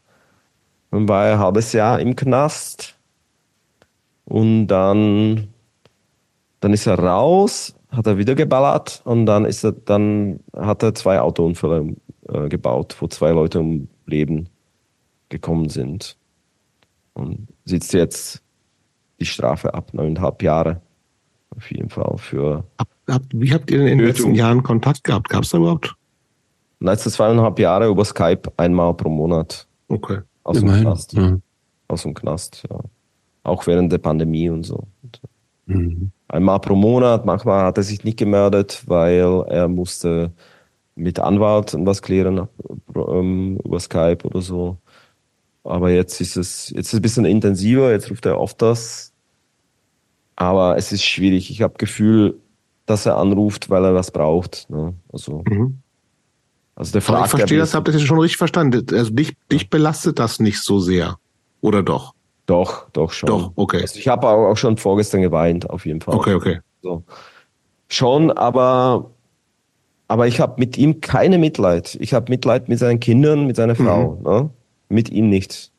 Weil, ja, ich kann es ich kann's nicht finden in mir. Und ich weiß auch, dass, dass da ein Trauma passiert bei ihm und ich weiß auch, dass ähm, das ähm, hartes Zeug ist, was ihm passiert ist und warum wahrscheinlich er mit den Drogen angefangen hat, aber trotzdem denke ich auf, als 35-Jähriger oder 30-Jähriger musst, musst du dir dich doch irgendwie reflektieren können.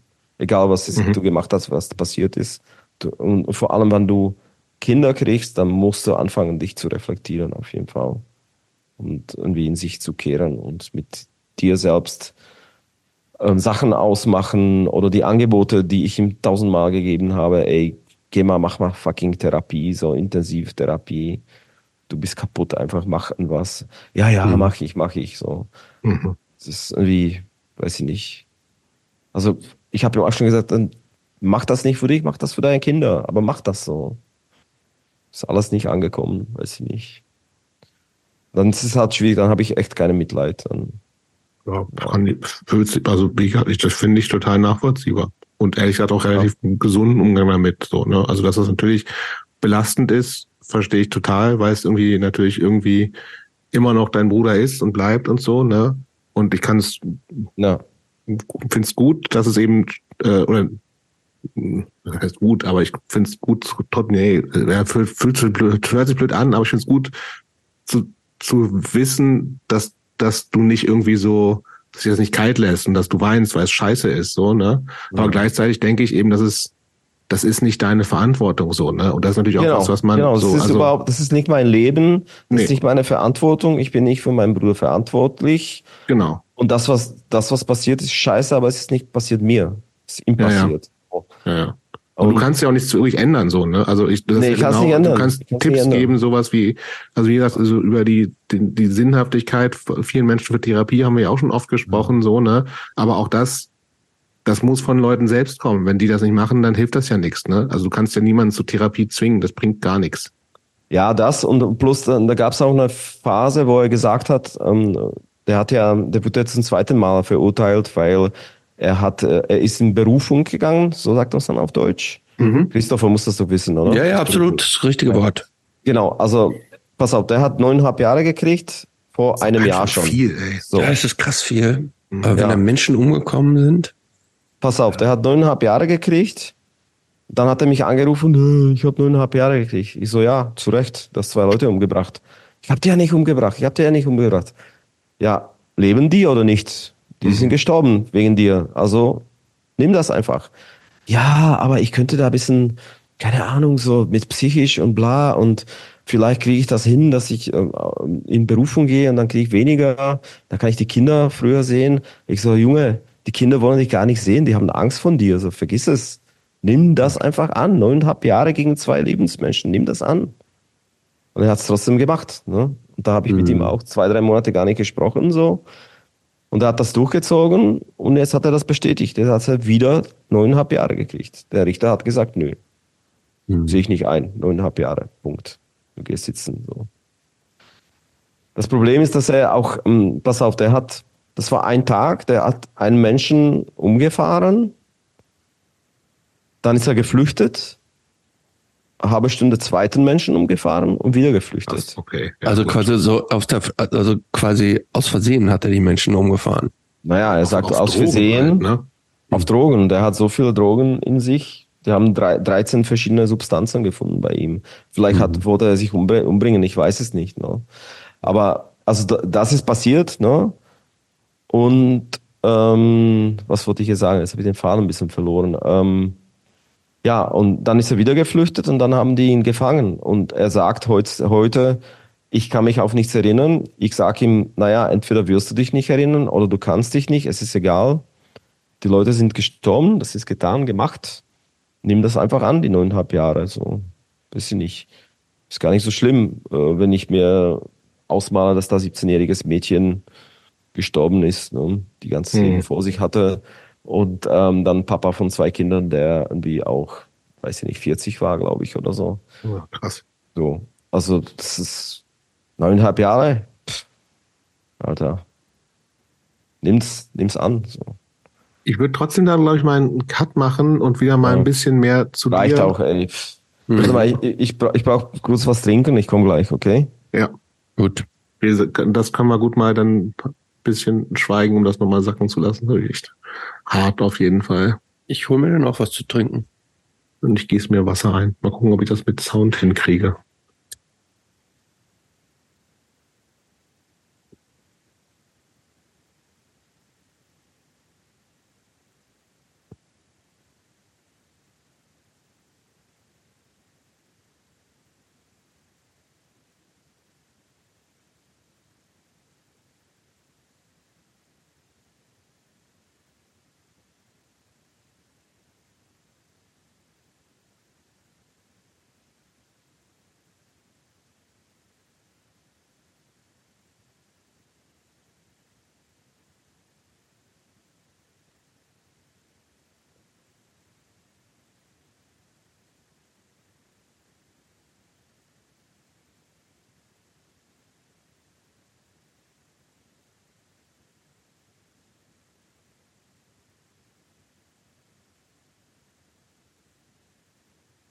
Ja. Ja, ich würde jetzt gerne mal wieder zurückgehen zum erste Bands und sowas. Ja. Aber ähm, ich glaube, ähm, was wir eben noch auch noch übersprungen haben, weil er am Rande hat er irgendwann erzählt, dass er in seiner früheren Jugend schon erste Nazi ähm, ja, Zusammenstöße genau, hätte. Dieses, da, die Phase so ein bisschen. Mhm. Szene-Einstiegsphase würde ich gerne nochmal hören. Ja. So, bin zurück. So. Ja. Gut, das, wir haken das Thema mal kurz ab. Ähm, ja. Und gehen mal so ein bisschen wieder in dein, äh, Ich hatte vorhin danach gefragt, und dann waren wir irgendwie zu schnell. Dieses irgendwie, wie bist du in, in so eine Punk- Hardcore-Szene reinkommen. Also erst Punk, also wann, wann wurde es mehr aus, wir hängen zusammen in, äh, im Keller ab? Ähm, wo gibt's auch, wo ist dann so Anknüpfungspunkte an lokale Punk-Szene in Bratislava, wo man sagt, okay, das ist jetzt hier auch was, wo ich mich vielleicht auch zu Hause fühle oder so. Wann, wann kam das und was war das?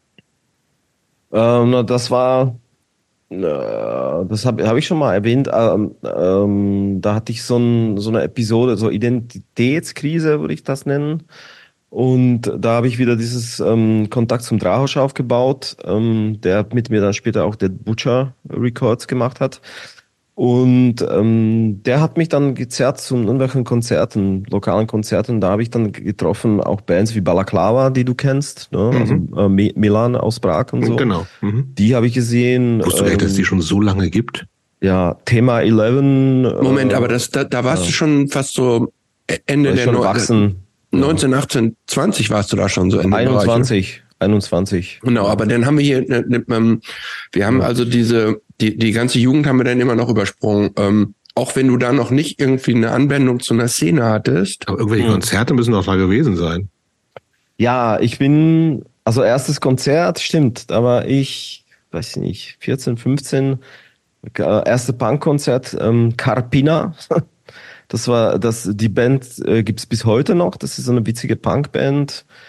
Ähm, und die habe ich mal gesehen in so einem weiß nicht, was das war, so, so wie Kulturzentrum, also mhm. sowas wie Jugendzentrum, aber sowas gab es bei uns aber nicht wirklich. Aber ja, und da haben die ein Konzert gespielt und das war eine, einfach eine lustige Punkband mit lustigen Texting. Carpina heißt, ich weiß nicht, wie das auf Deutsch äh, übersetzt. Ähm, das ist das, was du im Auge hast, wenn du morgens wach geworden so. bist. Grünes ja, das ist ja. totaler Quatschband, so, aber auf jeden Fall lustige Texte, so. Und das, ähm, da war ich beim ersten Konzert, glaube ich, da war ich. Ja, die habe ich mir tatsächlich, weil du uns das ein paar Sachen ja auch genannt hattest, die habe ich mir mal angehört. Das ist ja eher Echt? so eine, so eine, äh, die covern ja ganz viel anscheinend so, ne? Heutzutage wahrscheinlich, ich habe ich hab's nie gecheckt. Okay, ich dachte, es wäre schon immer so. Irgendwie, es gibt das Einzige, was man, äh, was, die haben mal irgendwie so ein Rammstein-Lied gecovert. Echt? Auf, naja, das auf, ist. Äh, aber das war auch dann vor 20 Jahren oder sowas, 2005, okay. 6, 7 oder sowas. Dieses Amerika okay. von Rammstein haben die irgendwie auf. Echt? Slowak, nee. also irgendwie ganz eigenartig. Und ich okay. dachte, es wäre eher so eine, so eine Fun, Fun-Cover-Band. Aber also für mich gefühlt nicht so richtig Punk, sondern eher so eine. Nee, nee, nee die waren so richtig Rock, Punk. Ne? Die, die waren richtig Punk. Ich glaube, ah, okay. die, die Phase, die du erwischt hast, das war die Phase, wo die schon Festivals und größ, äh, gespielt haben und größer geworden sind. Irgendwann, ne? Okay, okay. Weil in den Zeit war das, das hat sich verbreitet auf Kassetten. Ne? Das mhm. Kopie von Kopie von Kopie und dein Kumpel und sein Bruder und so bist du dazu gekommen. So, ja, also das war auf jeden Fall erstes Konzert, würde ich sagen. Dann aber ich hatte dann auch Phasen. Auch, ne, die, kam, die kommen aus Bratislava. Ja, ich glaube, die kommen aus Bratislava tatsächlich. Aber das mhm. war so, das waren die großen, ne? Da habe ich das auch noch nicht geschnallt, so dass das äh, Leute sind wie du oder ich oder so. Das mhm. waren, das war einfach Band, so. Das ist, die sprichst du nicht an oder so, weißt du? Mhm, mhm.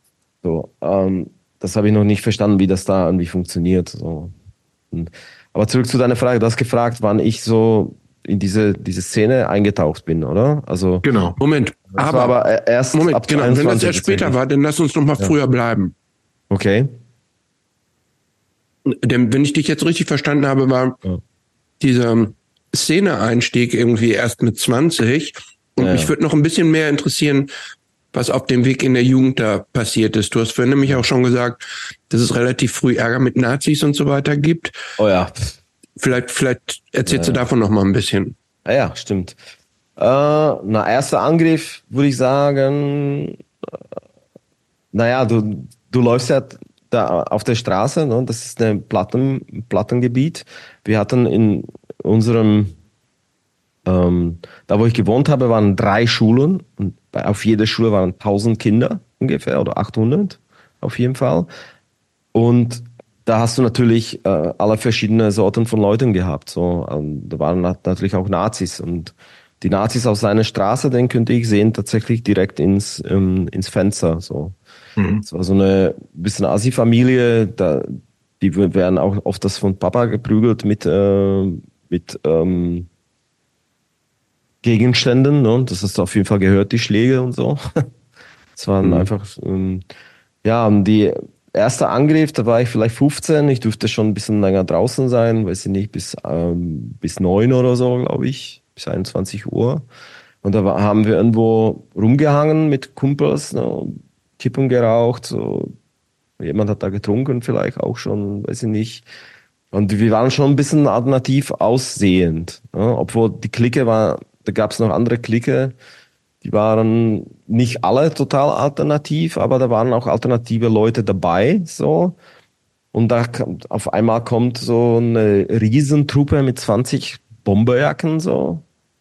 so quasi Nazis. Und die haben einfach Opfer gesucht. Ne? Mhm. Du stehst da irgendwie, hast irgendwie so ein kaputte Klamotten. Also ich wurde damals nicht zu Opfer, aber Kumpel von mir, der hat noch ein bisschen mehr Alternative ausgesehen. Der hat gleich irgendwie Baseballschläge auf den Kopf gekriegt und so. Und mich haben die erstmal nur bedroht und da habe ich mich eingepinkelt, aus, ähm, weil ich mhm. mega Angst gehabt. Ne?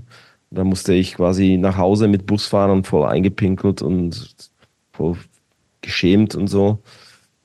Also es war jetzt noch nicht richtiger ein Angriff, so, aber das war schon das erste, wo Klingt ich für gemerkt mich sehr nach Angriff, ehrlich ja, absolut, gesagt. Naja, aber mich haben die nicht angegriffen, ne? Ich habe ja, okay. die Fresse mhm. gekriegt, also so und so meinte ich. Das war nicht körperlich, so. Ja.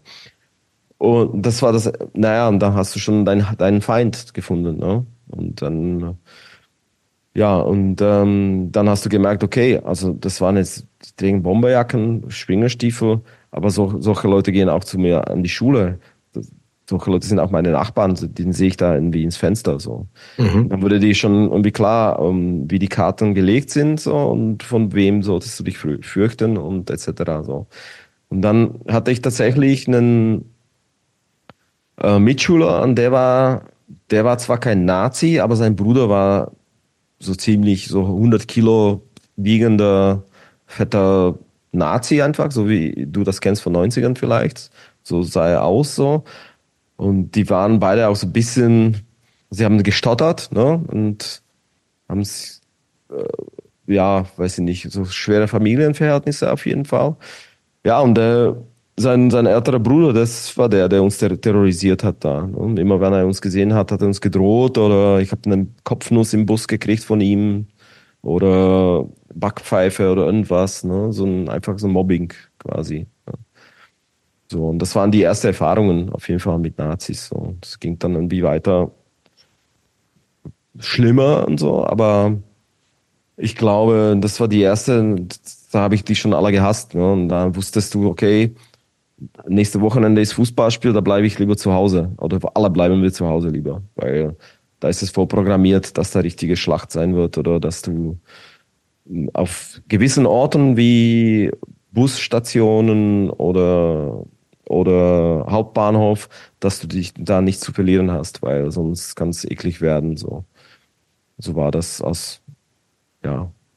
Wenn du ein bisschen alternativ ausgesehen hast, hast du sofort auf die Fresse gekriegt. sag mal, gab es denn in der Zeit, also das, das Ähnliches kennen wir natürlich in, in Deutschland auch, ne? Ja. Aber dann gab es ja relativ schnell auch so in, in haben wir auch mit ein paar Leuten schon gesprochen, so, auch in ländlichen Gebieten schon so, dass sich dann Leute irgendwie auch so mit irgendwelchen so Antifa-Strukturen zusammen gefunden haben und gesagt haben, ey, wir, wir passen aufeinander auf, wir später, uns ein bisschen. Gab es das bei euch das, oder das gab's, Option für euch überhaupt oder für dich überhaupt? Nee, damals noch nicht.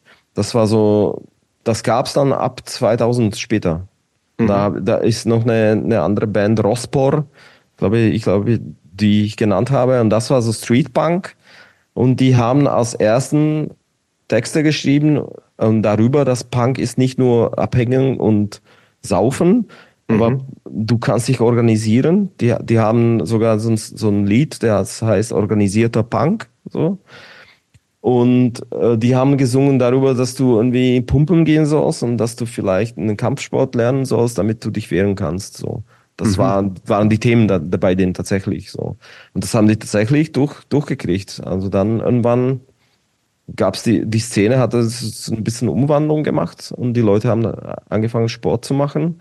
mhm. haben Boxen trainiert und ähm, haben den Nazis richtig auf die Fresse gegeben. So. Also es war die Reaktion auf die 90er quasi in 2000er. So.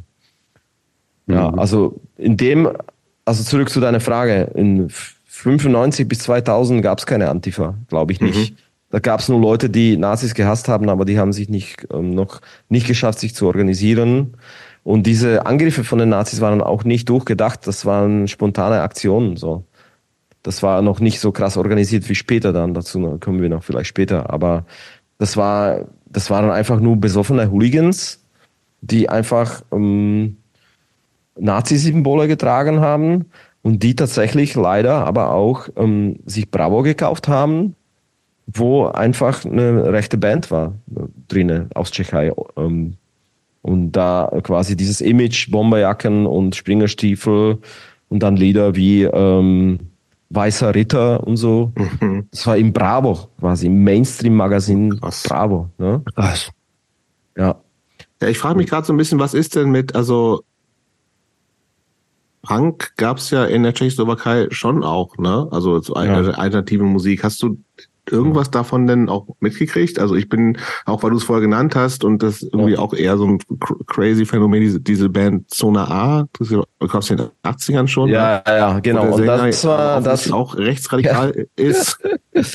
Na, damals war er noch nicht rechts, rechtsradikal. Damals hat er sich wahrscheinlich auch mit Nazis gekloppt. So, mhm. heutzutage ist es anders. Aber das ist ja so eine, so eine 80er-Jahre-Band schon, ne? Das ist, ähm, die gab's noch vor Wende quasi, ne? Ja. Genau, genau. Die wurden tatsächlich. Aber war das irgendwie, war, den, war das ein Thema für euch? Ja, voll. Also, so eine, so eine A habe ich auch zeitlang gehört tatsächlich. Ne? Mhm. Und das war eine Band, ähm, so 77 Punk auf jeden Fall würde ich das be bezeichnen.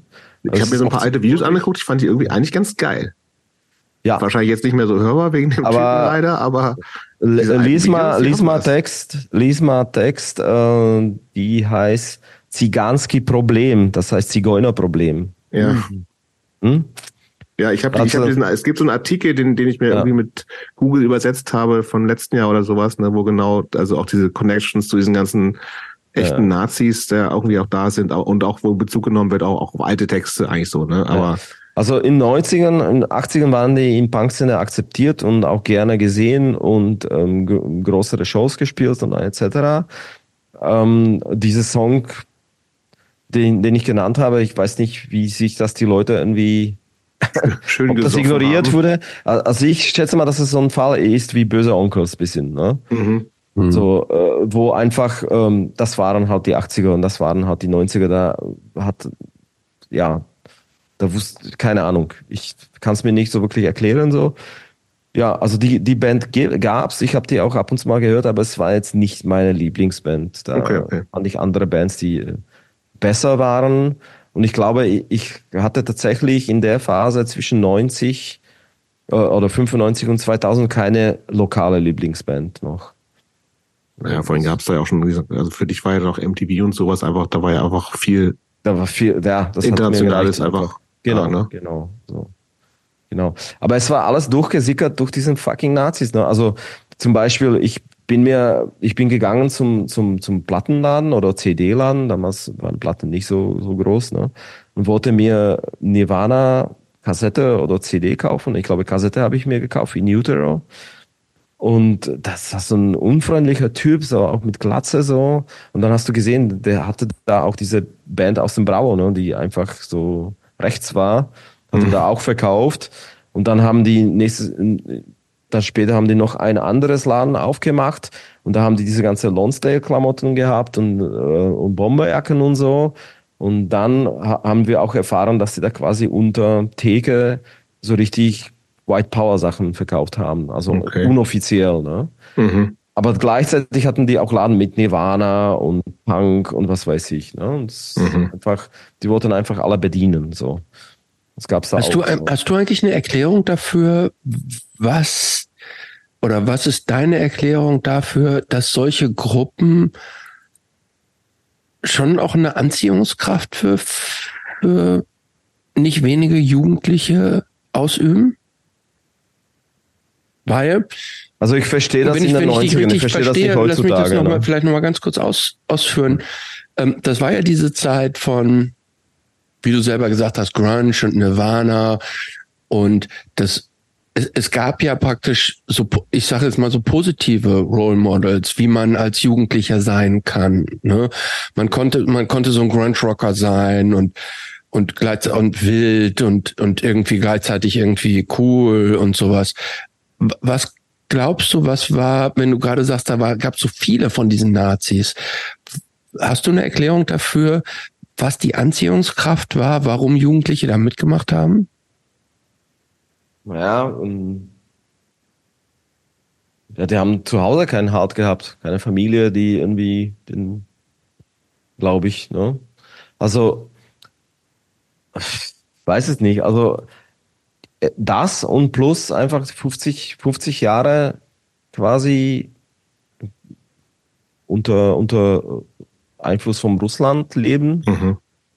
Ähm, ja, also ich habe ich sag, ich sag mal jetzt, wie, wie ich das ähm, empfinde, zum Beispiel, wenn ich hier in Berlin rumlaufe und ich sehe jemanden mit rotem T-Shirt, wo er obendrauf ähm, Hammer und Sickel hat, dann denke ich mir so, Alter, nee, mhm.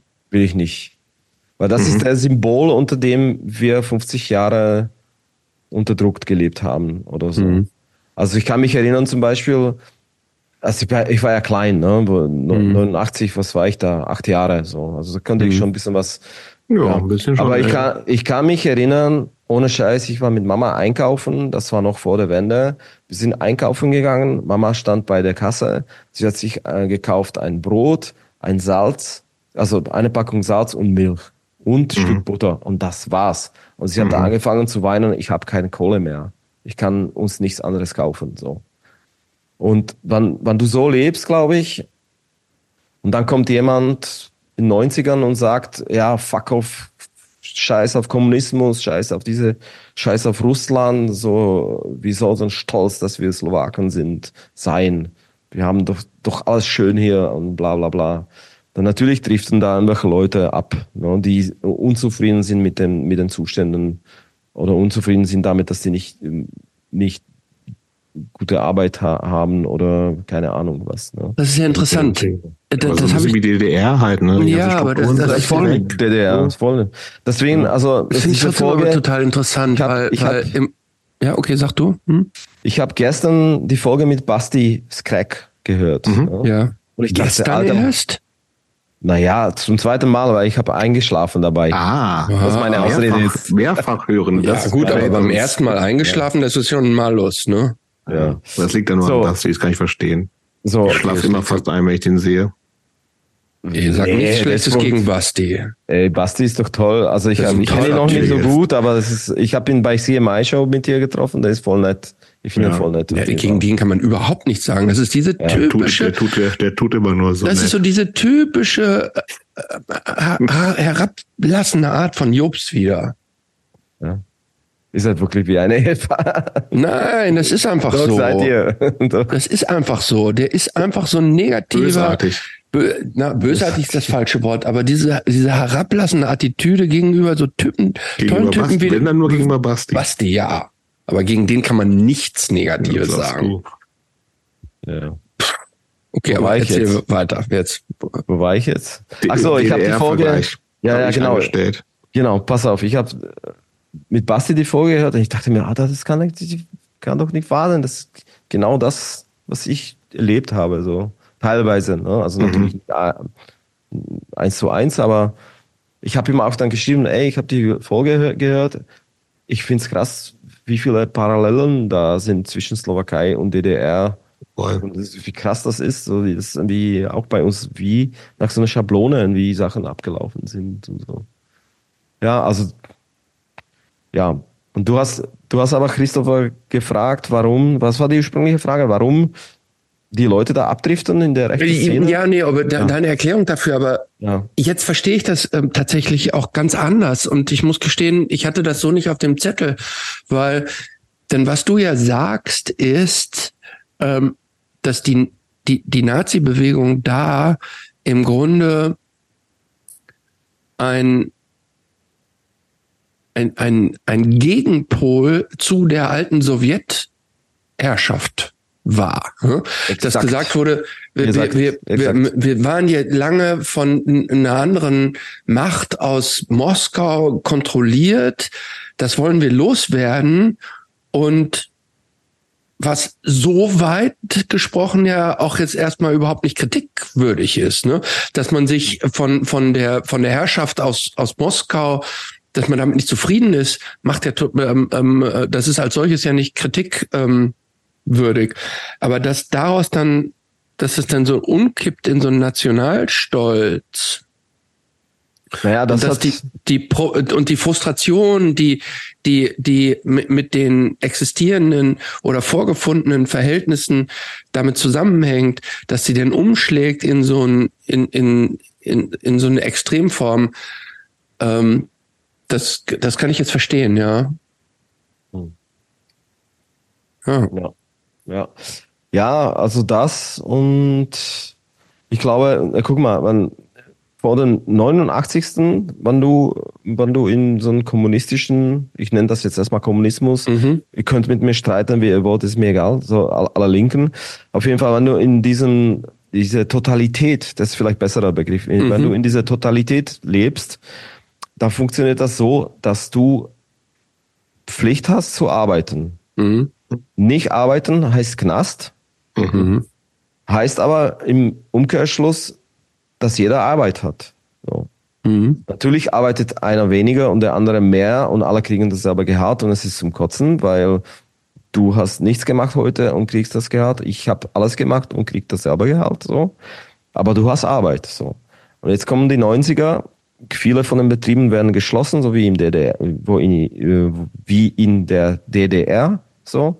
Mhm. Auf einmal musst du dich kümmern, dass du die Arbeit hast. Es wird dir nicht einfach hier auf dem Taler gegeben und mach mal. Mhm.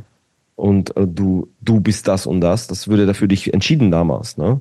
Das könntest du dir nicht aussuchen, was du, was dein Beruf sein würde. Das war vorgeschrieben davon aus, welche Familie du gekommen bist und was dein Vater oder deine Mutter gemacht hast. Du könntest dich, dich nicht entscheiden, ich gehe jetzt studieren, ich gehe auf Uni.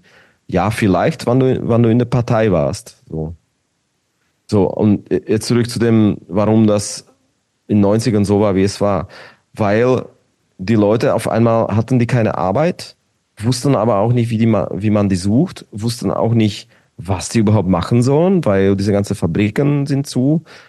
Und dann kamen Leute, die, die einfach sie irgendwelche komische Kredite genommen haben aus Bank, weil es damals sehr einfach war, weil das noch nicht ähm, rechtlich gut geregelt war und haben sich ganz viel Geld genommen aus der Bank und haben diese Fabriken gekauft und das quasi, wie heißt das mal, ähm, das privatisiert. Mhm.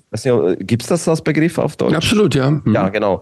Mhm. Und sind mega reich geworden. Und du stehst da ohne Arbeit und der hat alles, du hast nichts auf einmal.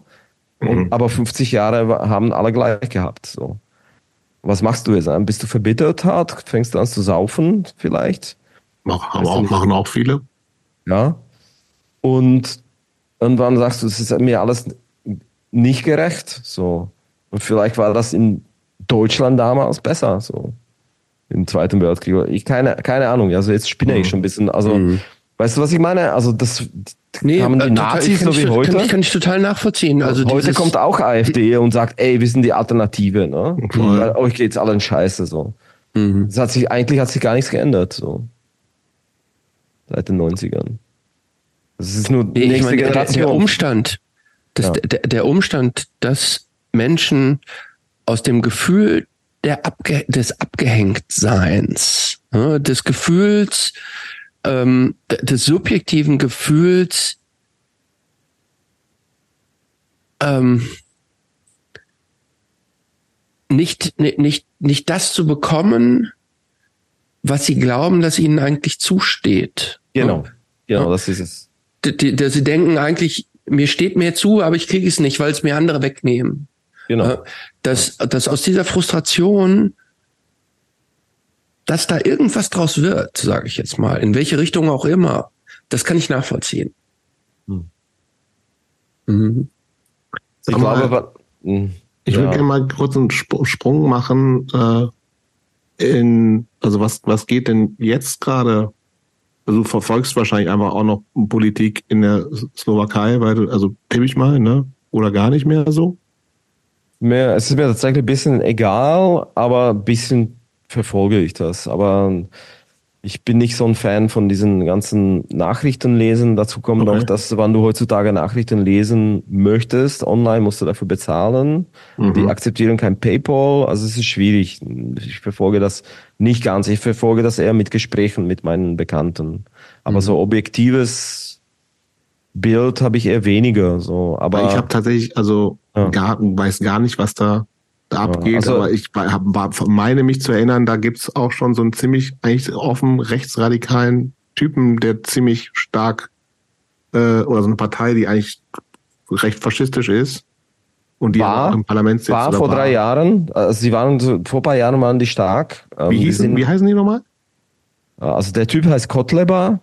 Ja, ja genau. Ähm, seine Partei würde dann irgendwie, ich habe, äh, ich glaube, ich weiß es nicht genau. Ich kriege das nicht ganz zusammen.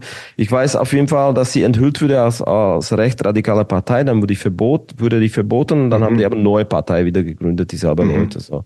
Und da sind tatsächlich auch rechtsradikale White Power Nazis auch ins Parlament irgendwie, haben, haben ein paar geschafft und so, glaube ich. Aber der ist jetzt, der hat sich ein bisschen, ein bisschen zum Lächerlichen gemacht. Okay. Jetzt nicht mehr so, das Problem ist da eher, dass dieses Alltagsrassismus und hat sich da so ein bisschen etabliert. Also, ja, so offene rechtsradikale Partei, so wie AfD, gibt es da nicht, glaube ich. Okay. Aber viel schlimmer ist, dass ähm, die linke oder Mitte, mittel- und linke Parteienmache diese, diese Rhetorik oder wie sagt das man auf Deutsch? Mhm. Also dieses, ähm, dieses Sprache übernommen haben, ne? weil mhm. die gesehen haben, dass, dass ähm, die Wähler das sichert. Ne? Quasi, wenn du irgendwie sich aussprichst gegen Schwulen oder wenn du dich aussprichst gegen ähm, LGBTI-Community, dass du dann gewisse Wähler rankriegst. Und äh, ja, also aber wie gesagt, ich bin da ein bisschen raus. Ich, ich mhm. verfolge das Ganze nicht. Es ist mir so ein bisschen, es ist nicht mehr meine, meine Heimat. Also, weiß ich nicht, in den letzten Jahren ist tatsächlich Slowakei für mich verbunden nur mit Sachen, die ich irgendwie klären muss und Probleme mit Bruder und so. Und das ist ein bisschen, ein bisschen abgegessen und möchte nicht mhm. so wissen, so. Deswegen habe ich da kein, kein jetzt objektives äh, Bild auf jeden Fall über die Politik. Also ich weiß, was da so ein bisschen im Untergrund ähm, passiert. Ähm, da gab es auch so zwei ziemlich große Kausen. Eine war, dass die dass da einen Journalisten umgebracht haben, glaube ich, vor zwei Jahren. Und ähm, dann wurde herausgefunden, dass da auch jemand von den richtig hochstehenden äh, Politikern da verwickelt war. Und da gab es auch schon Urteil und etc. Ähm, und der war quasi, der war, der war ziemlich links, der Typ auf jeden Fall, den die umgebracht haben. Ähm, so wirklich mit Mafia-Style, ne? So mhm. in, in Richtung, sogar mit seiner Freundin zu Hause, so gestorben beide. Und dann gab es da noch vor vielleicht eineinhalb Jahren gab es so einen Amoklauf. Ein Rechter hat ähm, so ein Gay-Bar äh, angegriffen und da sind, paar, da sind ein Mensch gestorben, glaube ich, und mehrere verletzt geworden. Der hat geschossen einfach an, weil mhm. es LGBTI äh, Pub war. Ne? Es war gezielt einfach gegen Schwulen. So. Also das sind so eine zwei so eine Ereignisse, die mir sagen, ey, da hat sich nicht viel verändert. Das ist doch irgendwie noch teilweise vielleicht schlimmer geworden in meinen Augen. Und, ähm, aber ich verfolge das nicht täglich. Es wird mich komplett in die runterziehen. Ich, nee, möchte ich nicht. Mhm. Ähm, wenn du, ähm, wenn du heute zurückdenkst an die Zeit äh, und die Kindheit und die Jugend in der Slowakei, ähm, was sind so positive Erinnerungen? Nein, also. Weil das klingt, du klingst jetzt gerade relativ abgeklärt, dass du, dass ja. du, dass du sagst irgendwie, du hast das hinter dich gelassen, dass es heutzutage stressbelastet, weil da viele offene Themen sind oder so. Gibt es auch irgendwas, wo, wo du, wo du so zurückdenkst und sagst, ach, das, das war auch irgendwie gut? Hm. Hm. Naja, dieses so draußen rumhängen, also ich hatte schon Freiheit. Ne? Also ich dürfte nicht zu spät nach Hause kommen, aber wir waren viel draußen als Kids. Ne? Haben BMX gefahren. Wir hatten so, so einen Track, BMX-Track. Ähm, da, da sind wir viel mit BMX gefahren, haben Basketball gespielt. Wir haben irgendwann mal haben wir Baseball entdeckt, haben wir Baseball gespielt. Ähm, dabei ab und zu mal so Fensterscheiben kaputt gemacht und drüber gelacht. Also das sind so die lustige Erinnerungen, würde ich sagen. Und äh, ja, meine Mama, so das ist die beste Erinnerung auf jeden Fall. Meine Mutter war echt liebe Person und sehr nett, ähm, sehr, der hat, sie hat uns schon gut gehütet, so. Ähm, ja. Mhm. Ja, also das sind gute Erinnerungen und dann später, aber das, das ist keine Kindheit und Jugend, war ich, war ich schon erwachsen dann die ersten Sachen mit Bands. Mhm. Das schätze ich bis heute. Mhm. Das erste Seven Inch, das ich rausgebracht habe, mit Apparence, habe ich, schätze ich auf jeden Fall so. Lass uns da doch jetzt mal hinspringen, vielleicht. Genau, finde ich auch. Wie bitte? Lass uns da, da doch jetzt mal hinspringen zu der, zu der Band okay. und Wollt ihr da was fragen oder, oder so? Erzähl doch mal, wie du dazugekommen bist, welche, was für eine Band das war ähm, ja, genau. und wie sich das für dich entwickelt hat.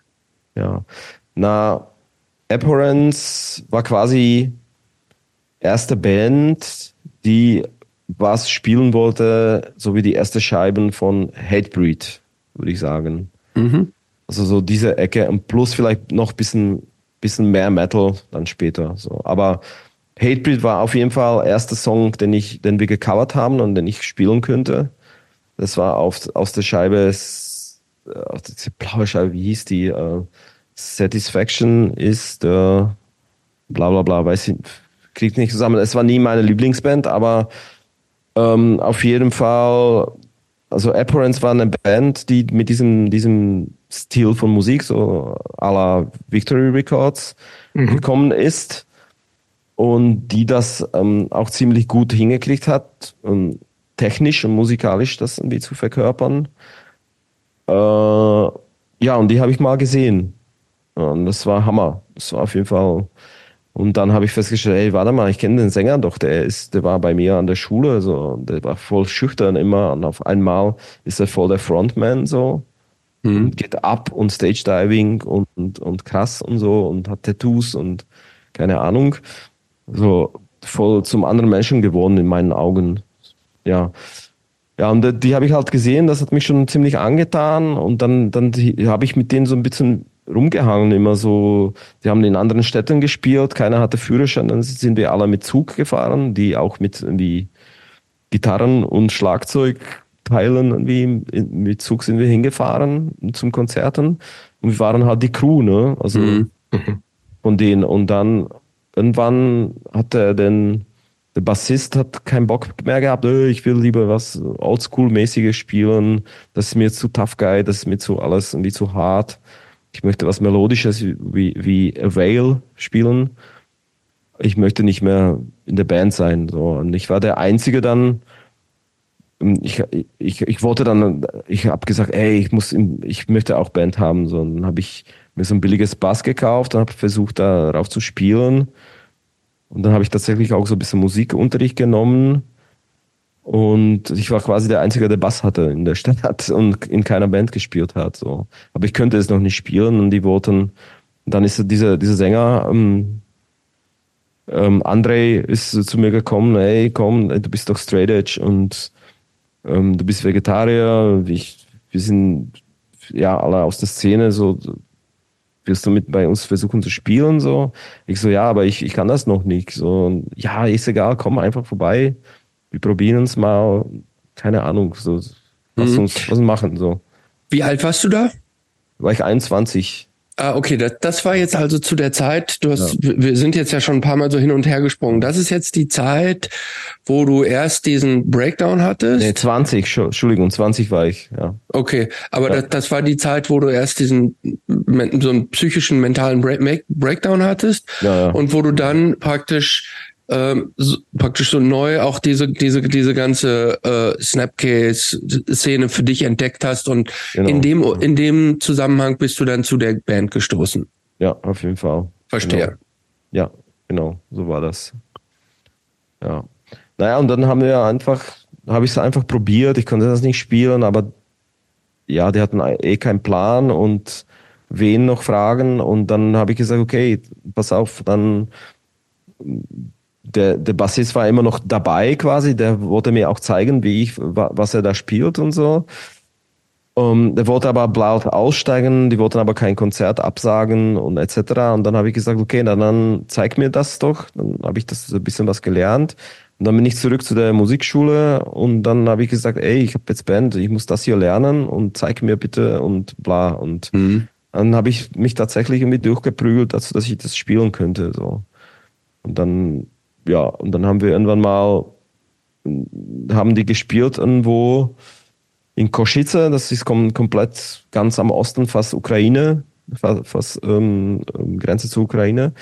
Da haben die gespielt und dann meinte der Basser, ey, du kannst doch schon zwei Songs spielen. Da kommst du auf die Bühne und du, du übernimmst, du spielst die zwei Songs und dann nehme ich wieder mhm. was zurück. So. Und so haben wir das gemacht und da, war, da wusste ich, Alter, das ist es, das will ich machen. So.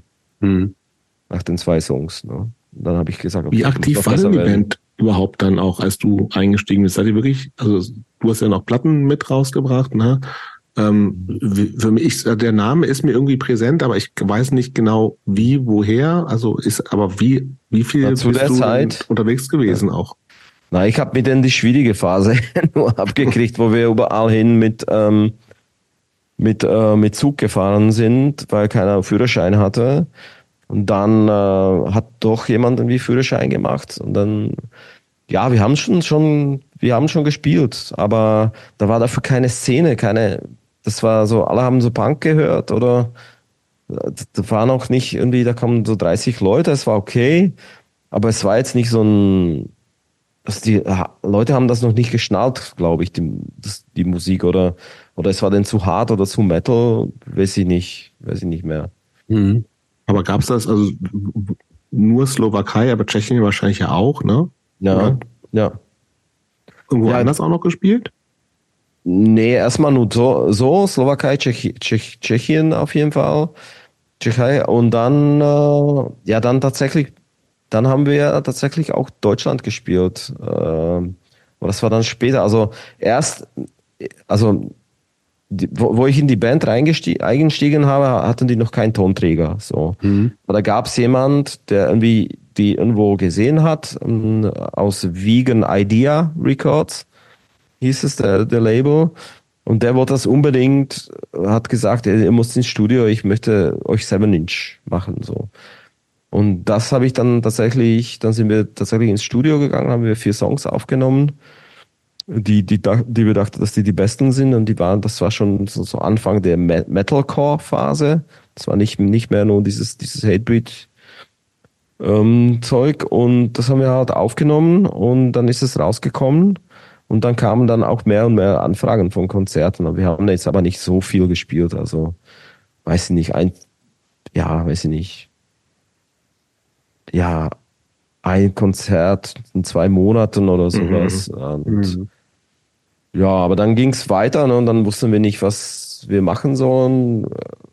Und dann kam irgendwann Drahosch, der beste Freund von mir, der mich damals auch zum Straight Edge gebracht hat und hat gesagt, komm, lass uns doch Label gründen. Ich, du und der Sänger von Apparence, der André. Wir sind doch Kumpels, lass doch Label gründen. Dann haben wir eine Plattform, wo Apparence irgendwie releasen kann und wir finden noch andere Bands und ähm, ja, und dann ist also das war sozusagen die Geburt von Dead Butcher Records. Ja, Dead Butcher. Da waren wir alle Veganer, überzeugte Veganer und wollten das so auch.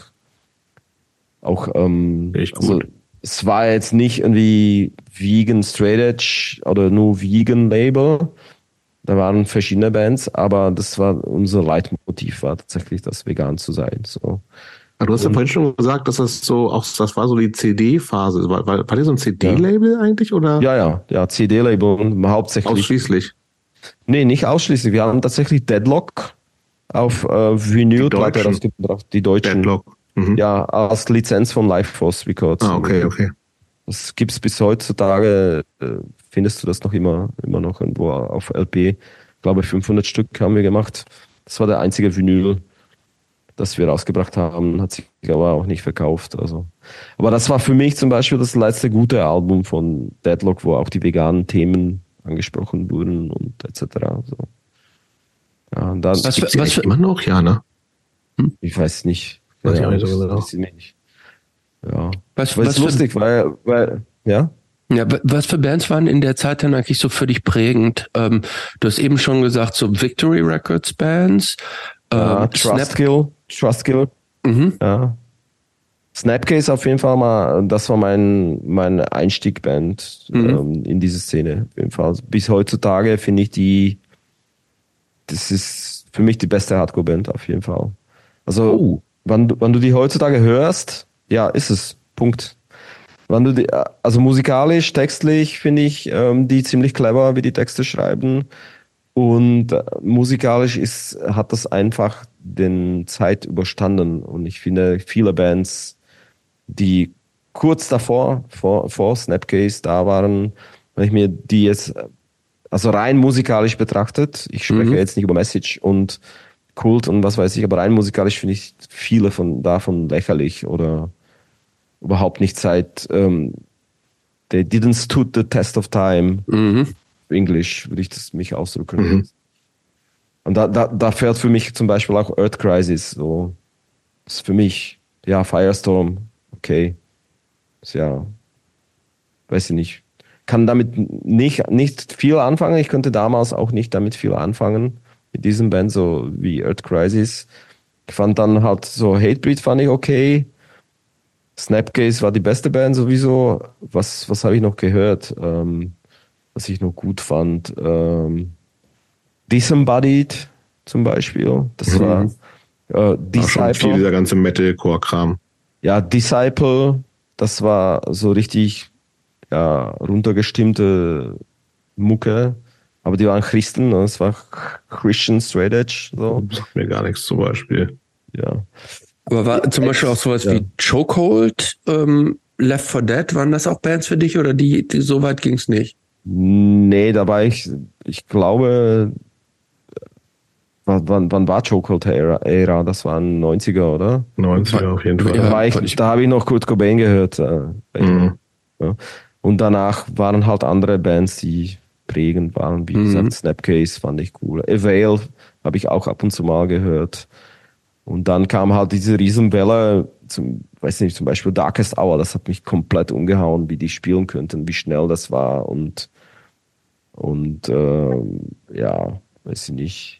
Und diese Trustkill-Ära, die ich, heutzutage kann ich davon nichts hören, das kann ich damit nichts mehr anfangen, aber damals so Bleeding True fand ich cool. Ähm, es war ein ähm, Throwdown, war eine Straight Edge Band. Ne? Das mhm. war so eher stumpf, aber lustig fand ich die auf jeden Fall. Also, es ja. ist nicht unsere Welt, Christopher, ne? Ich nee, weiß, ich weiß, ist nicht weiß, alles, aber das ist ja nicht schlimm. Es muss ja nicht alles unsere Welt sein. Ähm, aber es gab Ding ist, ich habe irgendwie, das war diese Zeit, wo man dann auch so manchmal so einzelne, also, also Anfänge des Internet, ne? War das Anfänge von so MySpace. Ja, MySpace. und genau MySpace. Ja, genau. Und da war und ich, ich, bin 2003, 2004 Jahreswechsel, glaube ich, nach ähm, Berlin gezogen und wir hatten, es war noch nicht üblich, dass Leute Internet zu Hause hatten. Das heißt, ich habe dann auch, und ich war dann Zeit lang arbeitslos und so und habe dann auch durchaus mal Zeit in so Internetcafés verbracht. Das ist auch ein Phänomen, ähnlich wie die Hütchenspieler. Ne? Ja. Dachte ich, es gibt's ja, also das gab's ja damals noch sehr präsent. Und da habe ich dann immer, habe ich so einen kleinen USB-Stick gehabt mit 56 KB drauf oder sowas und hat, konnte immer so äh, während ich E-Mails und MySpace gemacht habe, immer so zwei, drei Songs runterladen. Und da war nämlich ein Bleeding Through Song dabei, den ich irgendwie ganz geil fand. Aber ich kann mich nicht an den erinnern. Aber es war schon auch so sehr Pathos-Metal. Hardcore, in Anführungsstrichen. Ja, im Endeffekt, was die jetzt machen, die, die gibt es immer noch. Ach, Das du ist reiner, ne? reiner Death Metal. Das ist wirklich Geklopper. Ne? Okay. Und ähm, ja, aber es ist mir zu hart. Also vor allem, ich hatte diese Phase mit diesen ganzen diesem Metal, Metalcore-Kram und, und Tough Guy Bands und so.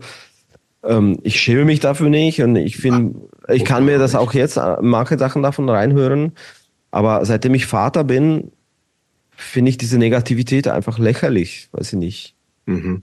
Ich finde, ich kann es nicht mehr irgendwie, ich kann so eine Sche- Scheiße nicht mehr hören. So, ich will was Lebendiges hören. Ich will so, so Lust auf Leben, weiß ich nicht. Und da, da kommt mir Punk oder Streetpunk ein bisschen besser entgegen als aus, ähm, weiß ich nicht, Hatebreed oder so. Hatebreed ist, finde ich auch okay. Ich mag auch Jamie Juster und seinen Podcast auf jeden Fall, aber musikalisch ist schon ausgelutscht für mich. Okay, aber dann Übrigens sehe ich, da, ich sehe jetzt ja? das Snapcase dann nicht mit Hatebreed in, in einer Kategorie übrigens. Ja, weil Hate nicht. geiler sind. Nee. Was? Alter, was hast du gesagt? Was hast du gesagt? Gar nicht. Doch, natürlich. Gar nicht. Hatebreed ist. Hatebreed äh, sind, die machen Spaß wenigstens. nein, nein, Was? nein. Natürlich.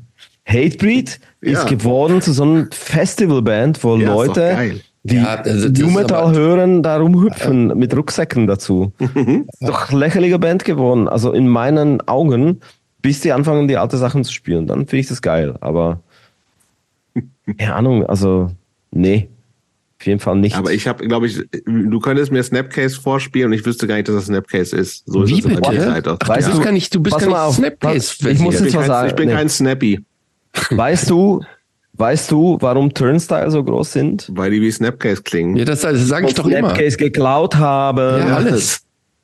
Weil die von Snapcase geklaut haben. Wa- Wer ist besser? Äh, Turnstyle, da gucken, gucken ja mehr Nein. Leute zu, als wenn Snapcase Doch im Hipster-Kids, die da irgendwie rumhüpfen. Ist doch, ist doch schön. Äh, Ich finde die, ich finde wichtig, weil die so eine Einstiegband sind vielleicht für viele Leute, aber nee, das darfst du nicht vergleichen, die beiden. Nein. Auf keinen Fall. Kein Fall. Ich finde ja auch tatsächlich. Über allem steht äh, ich- ohnehin Hatebreed. Ist ja klar. Ja, nein, nee, nee, nee, nee. Das ist für mich ein, das ist ein ganz anderer Schuh. Übrigens, ähm, äh, wir kommen später ja noch dazu. Du hast ja ähm, ähm, von äh, Snapcase die Progression through Unlearning als Yes. deine die, wie eine der wichtigsten Platten. Ist das falsch, Christopher? falsch. Da wäre ich jetzt so ein bisschen zurückhaltend mit sagen, ob das wirklich objektiv falsch ist. ähm, aber ich, ich würde behaupten, dass die Mehrheit der Leute, die ähm, Looking Glass Self als das wichtigere Snapcase-Album ansieht. Ja, aber da waren die, glaube ich, nicht auf so einem musikalischen Niveau wie bei Progression Through Unlearning. Nee, gut, aber wenn Und, du vom die, äh, ich finde, Looking Glass Up ist auch nicht so gut gealtert wie Progression Through Unlearning und alles danach. Finde ich nicht. Also, aber da, da sprich ich jetzt, also ich, ich würde mich jetzt nicht als Musiker bezeichnen, aber ich höre schon Musik schon ziemlich intensiv, auch so einzelne Instrumente und ich versuche das zu verstehen, was die da Leute da machen. Hm. Und das ist viel mehr sophisticated ja, zweifellos. Ja. Als Looking Glass Off. Und aber im Endeffekt, ich glaube, es ist einfach nur Senti Sentiment. Ne? Ja, ja. Das hat dein Leben verändert und dann Voll. ist es die beste Scheibe und Looking Glass ich keine total. Ahnung. Ne? Ja. So, und so Okay, aber la- lassen, ich würde gerne mal noch so zeitlich ein bisschen vorankommen und wir, wir haben es ja in der Einleitung, glaube ich, schon gesagt, ne? 2005 gab es irgendwie auch noch mal äh, sozusagen einen, einen Vorfall, auch ich glaube so ein, ein Nazi-Vorfall oder irgendwas, der auf jeden Fall dazu geführt hat, dass du entschieden hast, ich breche alles in äh, Slowakei ab und ziehe in ein anderes Prag. Land, Prag. ja, ja, ja. Was ist was ist da passiert und wie ging es in Prag weiter? Naja, ich habe ja erwähnt, die Band Rossbau ne? und was Genau. die irgendwie gestartet Eu- haben. Genau. Antifa-Eu-Band. Street, Streetbank, ja. Mhm. Die gibt's bis heute, heutzutage noch. Ich, ähm, übrigens, morgen treffe ich mich mit dem Sänger von denen, auf jeden Fall.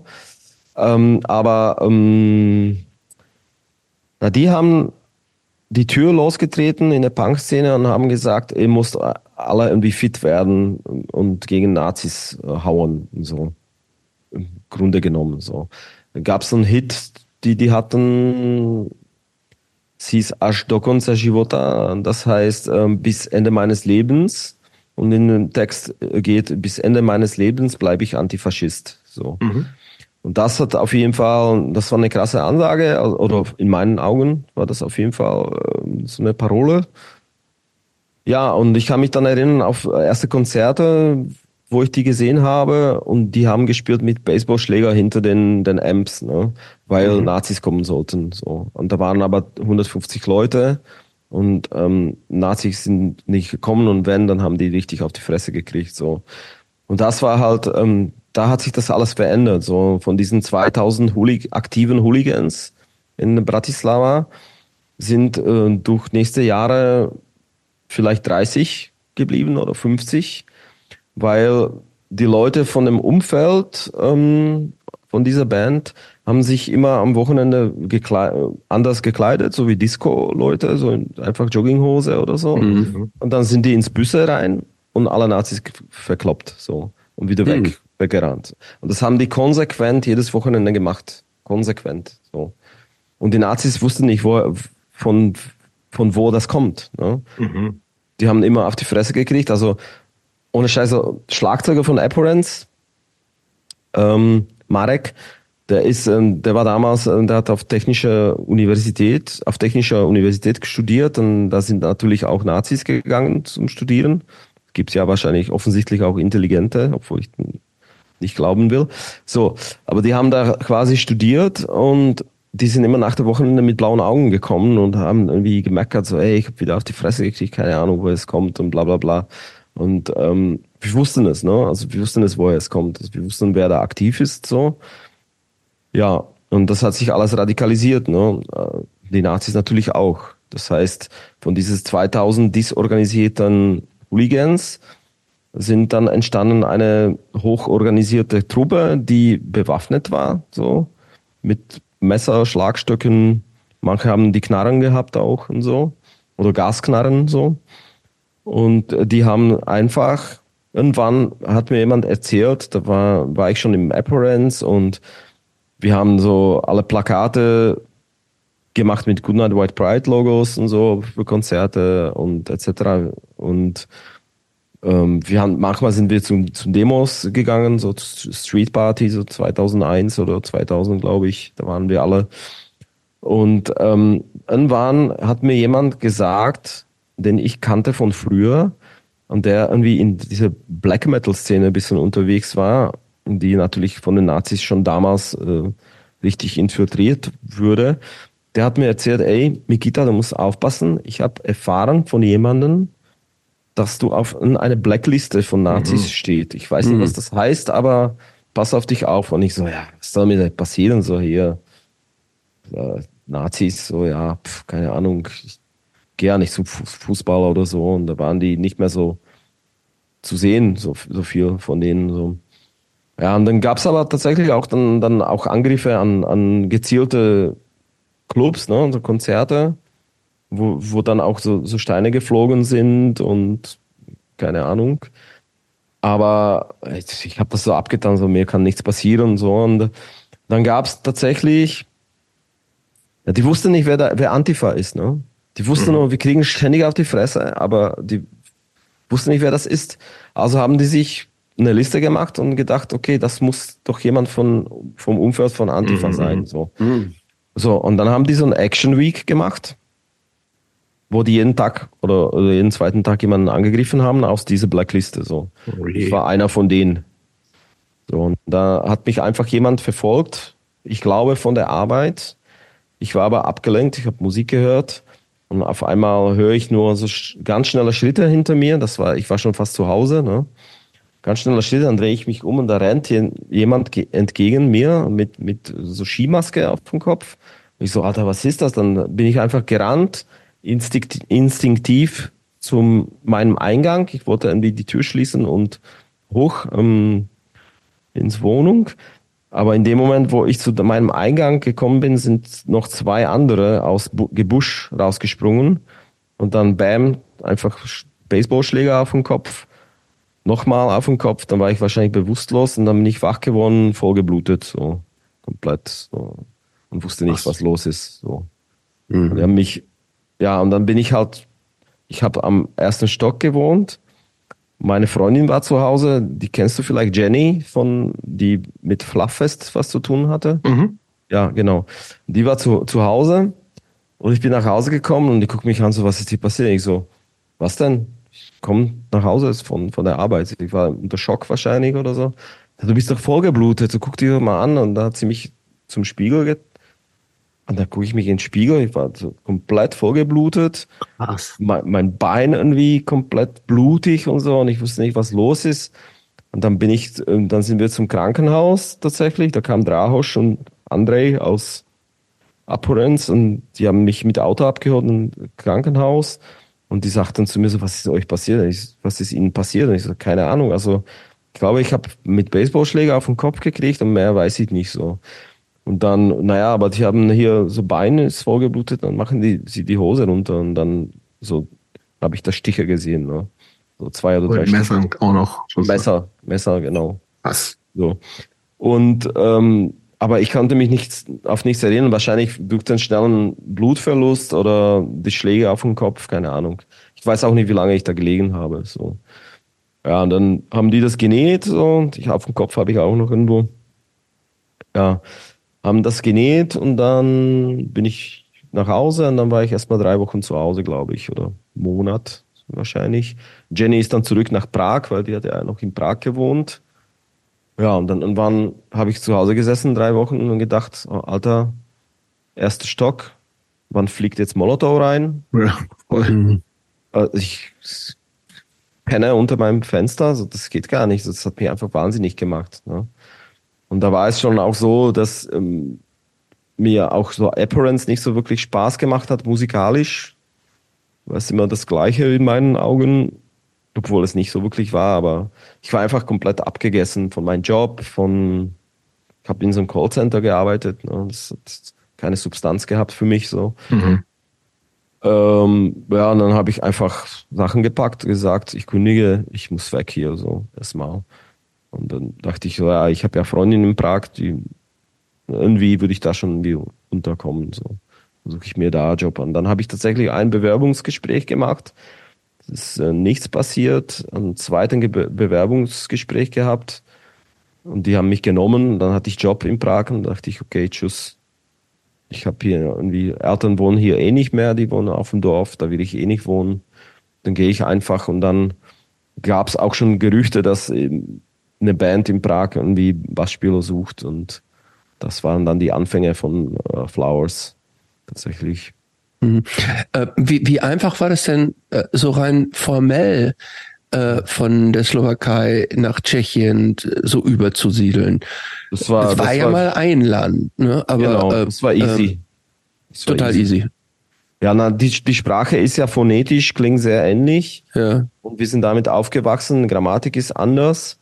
Aber ich habe relativ schnell auch ähm, gelernt, die Sprache zu nutzen, so mhm. dass ich so dass ich ähm, fast Was sind das wie ein zwei Sprachen? Das war mir gar nicht ja, so bewusst. Ja, Slowakisch und Tschechisch. Ja. ja. Und was und, was wurde dann, also die Tschechoslowakei war, wurden einfach in verschiedenen Teilen zwei Sprachen, Sprachen gesprochen. Am, auf dem Amt waren äh, in Tschechei war tschechische Sprache, in Slowakei okay. slowakische. Ja. Ist so dumm, bin ich manchmal. Das ist, du, ja, keine Ahnung. Das Aber ihr, du brauchst okay, ich würde das vergleichen mit, mit Schweizer Deutsch und Deutsch. Will ich okay. So. Mhm. Ungefähr. Aber, äh, Aber war es nicht jetzt irgendwas, also war nicht irgendwie Tschechien eher sozusagen immer der, der reichere Part und Slowakei ja. eher immer ein bisschen die nicht so. Ja, die Außenseiter, ja. Die, die, also, die Underdogs. So, so schildern das Leute und deswegen haben Aber ist das nicht so gewesen? Naja, es ist schon, also ich meine, wirtschaftlich die tschechische, ne? ja, wirtschaftlich auf jeden Fall und tschechische, die haben auch mehr Leute, also die Population ist auch größer und okay. dementsprechend im Parlament waren die auch ein bisschen mehr vertreten, vertreten okay. als die Slowaken, so. Ja. Wie weit ist das nur von Bratislava nach Prag? So ganz nah ist das nicht, ne? Dreieinhalb, vier Stunden. Okay. Bratislava ist jetzt relativ an der Grenze, ne? Glaube ich. Ja, relativ an Grenze, genau, an, an Grenze von Tschechien, Grenze genau. von Ungarn. Und Österreich genau. doch auch, oder? Und Österreich, genau. Mhm. Ja. ja. Genau.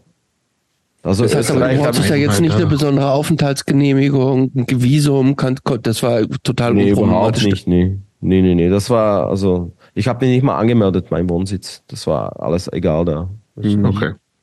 Oder das war 2005? Mm, ja, das muss jetzt Fast 20 Jahre her. Mhm. Ja. ja.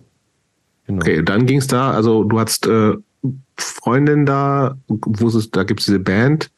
Mhm. Ähm, ja, lass Die Band, sagt ihr irgendwas? Band Dusanda?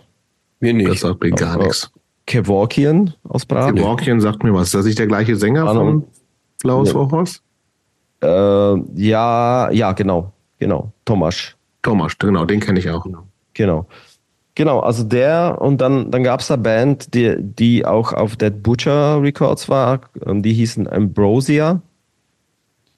Ähm, und die Leute von Ambrosia haben, wollten zusammen mit Tomasz ähm, Mucke machen und die wollten so ein bisschen wie Misery Signals klingen. Misery Signals oder False Silent und diese Bands. Ähm, ein bisschen kompliziertes Zeug mhm. zum Spielen tatsächlich.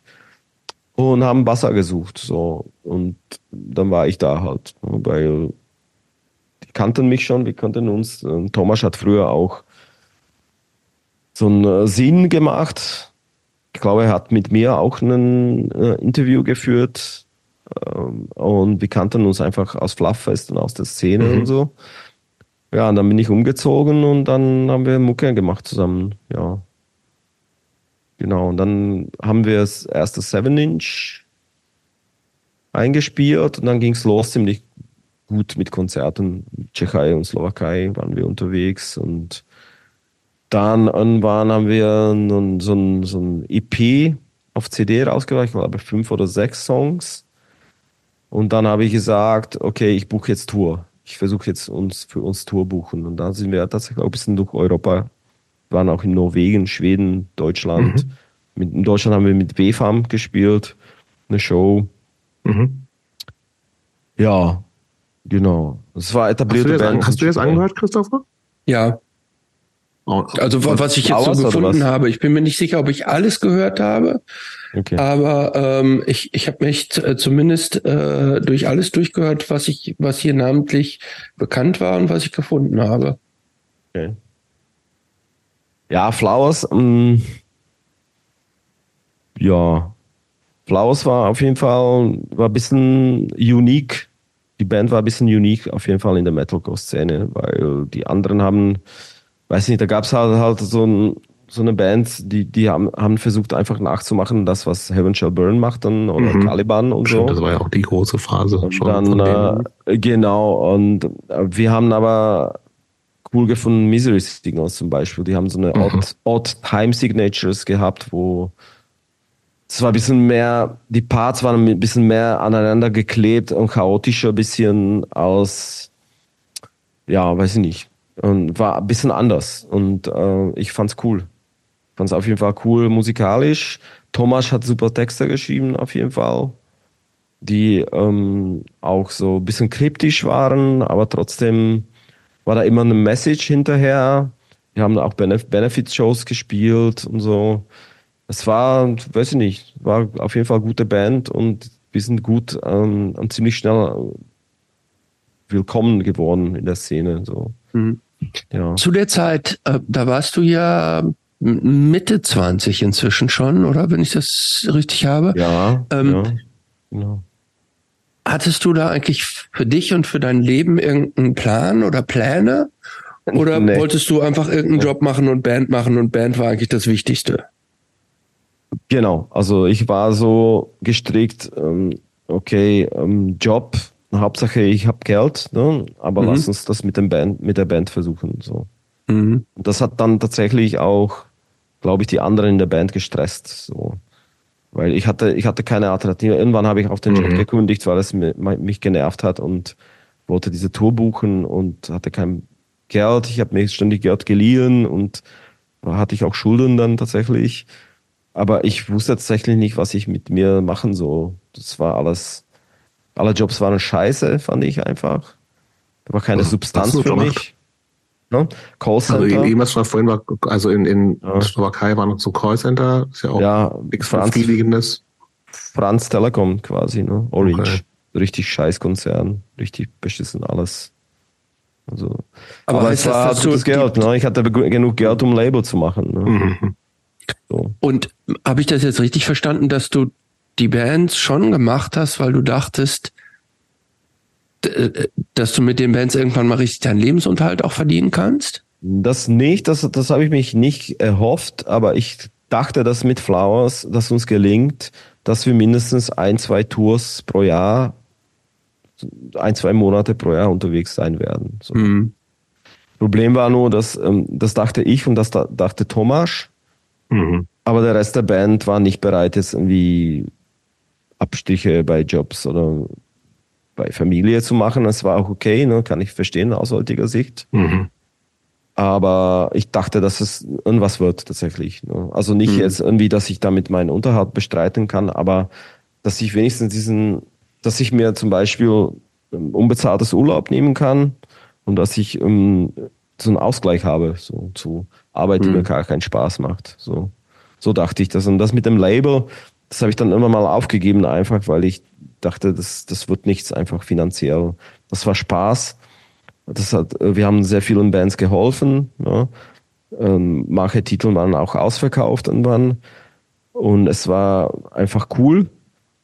Aber wir waren da zu viel mit Herz drin. Wir haben überhaupt nicht auf Geld geachtet. Mir war es egal. Ne? Ich habe mein Geld da einfach reingestopft und mhm. Sachen rausgehauen und entweder verkauft sich das oder nicht. So mhm. Kumpels von uns, ne? die kennen wir doch dann lass uns das doch rausbringen, die Mucke. So. Mhm. Gab es eigentlich so Unterschiede zwischen den, diesen Szenen in Bratislava und Prag aus deiner Sicht? Ja, bestimmt. Auf jeden Fall. Oh, kannst du war, war schon damals. Also Bratislava war auf jeden Fall mehr so Tough Guy, Straße und ähm, große Fresse, so ähm, aber trotzdem auch nette Leute und auch viele verschiedene Facetten von der Szene, so Punk, äh, Crusties, Grindcore-Szene, alles war da auf jeden Fall. Mhm. Aber so diese Hardcore-Szene, wir waren immer die, ach, also wo ich nach Prag gekommen bin, dann habe ich so einen Stempel gehabt, ach, das ist, das ist doch der Tough Guy aus Bratislava. Der kommt jetzt und der ist doch irgendwie, ja, das ist doch der Tough Guy, Tough Guy, Tough Guy, Tough Guy, ganze mhm. Zeit. Das haben die nicht verstanden. Für die war das so wie Bauern, so Tough mhm. Guys. So. Aber so war das nicht. Also so schwarz-weiß kann das man nicht sehen, finde ich. Also ja, wir hatten ja, wir hatten ja voll, voll, wir hatten ja politische Texte oder wir hatten ja, ja Texte über vegan sein und so. Ja. Also, aber so, wenn du so Außenseiter, der sich nicht so wirklich mit der Materie ein bisschen tiefer auseinandersetzt, dann war ich tatsächlich, hatte ich diesen Stempel von Tough Guy einfach. Ich weiß nicht, ob das wegen der Nazi-Geschichte war oder eher da, vielleicht wegen der Herkunft. Ne? Bratislava und Petržalka, das ist Petržalka, das ist wie Marzahn. So. Mhm, ja, der, kommt aus Marz der kommt aus da, Alter, das sind doch, das ist nur Guy. So.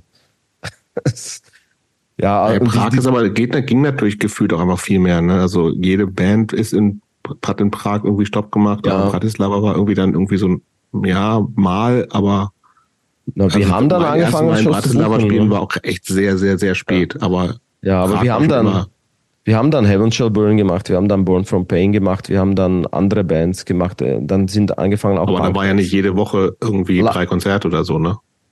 Äh, Vielleicht später irgendwann, aber. Ja, na 2002, 2003 schon. Okay. War manchmal auch internationale Bands und so. Ja, was äh, Newborn, sagt ihr was? Bestimmt. Klar.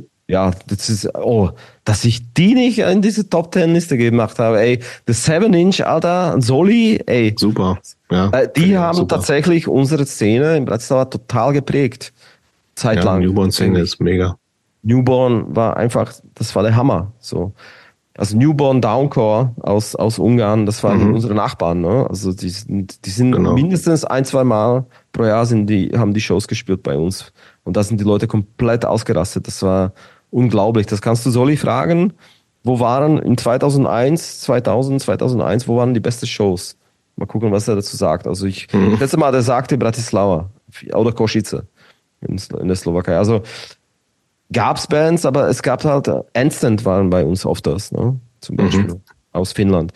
Ähm, es gab Bands, aber es, es war, die Szene war anders. Ne? Bei uns waren viel auch diese Tough Guy Bands beliebt. So.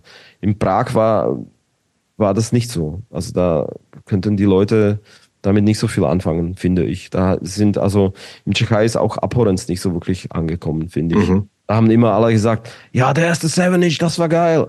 Und der Rest so, mhm, ja. Mhm. Das CD, hm, weiß ich nicht. Zu viel Metal. Aber du bist ja, ähm, ich habe so ein bisschen auch noch mal die äh, Zeit im Blick. Wir haben natürlich noch viel Zeit, aber ähm, wir sind erst 2005. Du warst ja tatsächlich dann gar nicht so lange in Prag. Das waren ja nur mhm. vier Jahre, ne? Ja, genau. Ja. Warum? Na, ich wurde damals von der Band gekickt. Ne? Ich glaube, dass Thomas und die anderen wollten nicht mehr mit mir weitermachen. Weil du so ein Kafka-Typ bist. Nee, ich glaube, ich glaube, ich kann schon anstrengend sein im Bandkontext, wann ich was will und ähm, wann ich gefühlt, wann ich Gefühl habe, dass die Band keine Führung hat, dann übernehme ich quasi. Okay. Ohne dass ich jemanden frage, also weiß nicht, vielleicht ist es gut, gut, vielleicht ist es schlecht, weiß ich nicht, aber das Problem war, dass Thomas war drei, vier Jahre auf Tour mit Darkest Hour und anderen Bands. Das stimmt, und, er ist ganz viel Touren gefahren, auch immer so, ne? Immer wann er da war, hat die Band funktioniert. Wann er weg war, haben die anderen gar nichts gemacht. Ne? Dann wurde mhm. nur gelabert ständig und ja, wir schreiben Songs. Ja, was hast du denn geschrieben? Schickst mir. Oh, keine Ahnung. So. Mhm. so, so und das habe ich so, ey, Alter. Und, ich, und das hat mich irgendwann mal innerlich, innerlich gestresst und dann hat das tatsächlich geführt dann auch zu Auseinandersetzungen und irgendwann haben die mich so quasi ausgestoßen. Okay. Aus heutiger Sicht zu Recht, so. Hast aber du das damals verstanden oder warst du stinksauer? Ich war stinksauer, aber ich habe es auch verstanden. So. Okay. Ich dachte mir so, okay, ich habe mich überschätzt vielleicht so. Aber ist auch egal. Ich dachte mir, das sind nicht die richtigen Leute.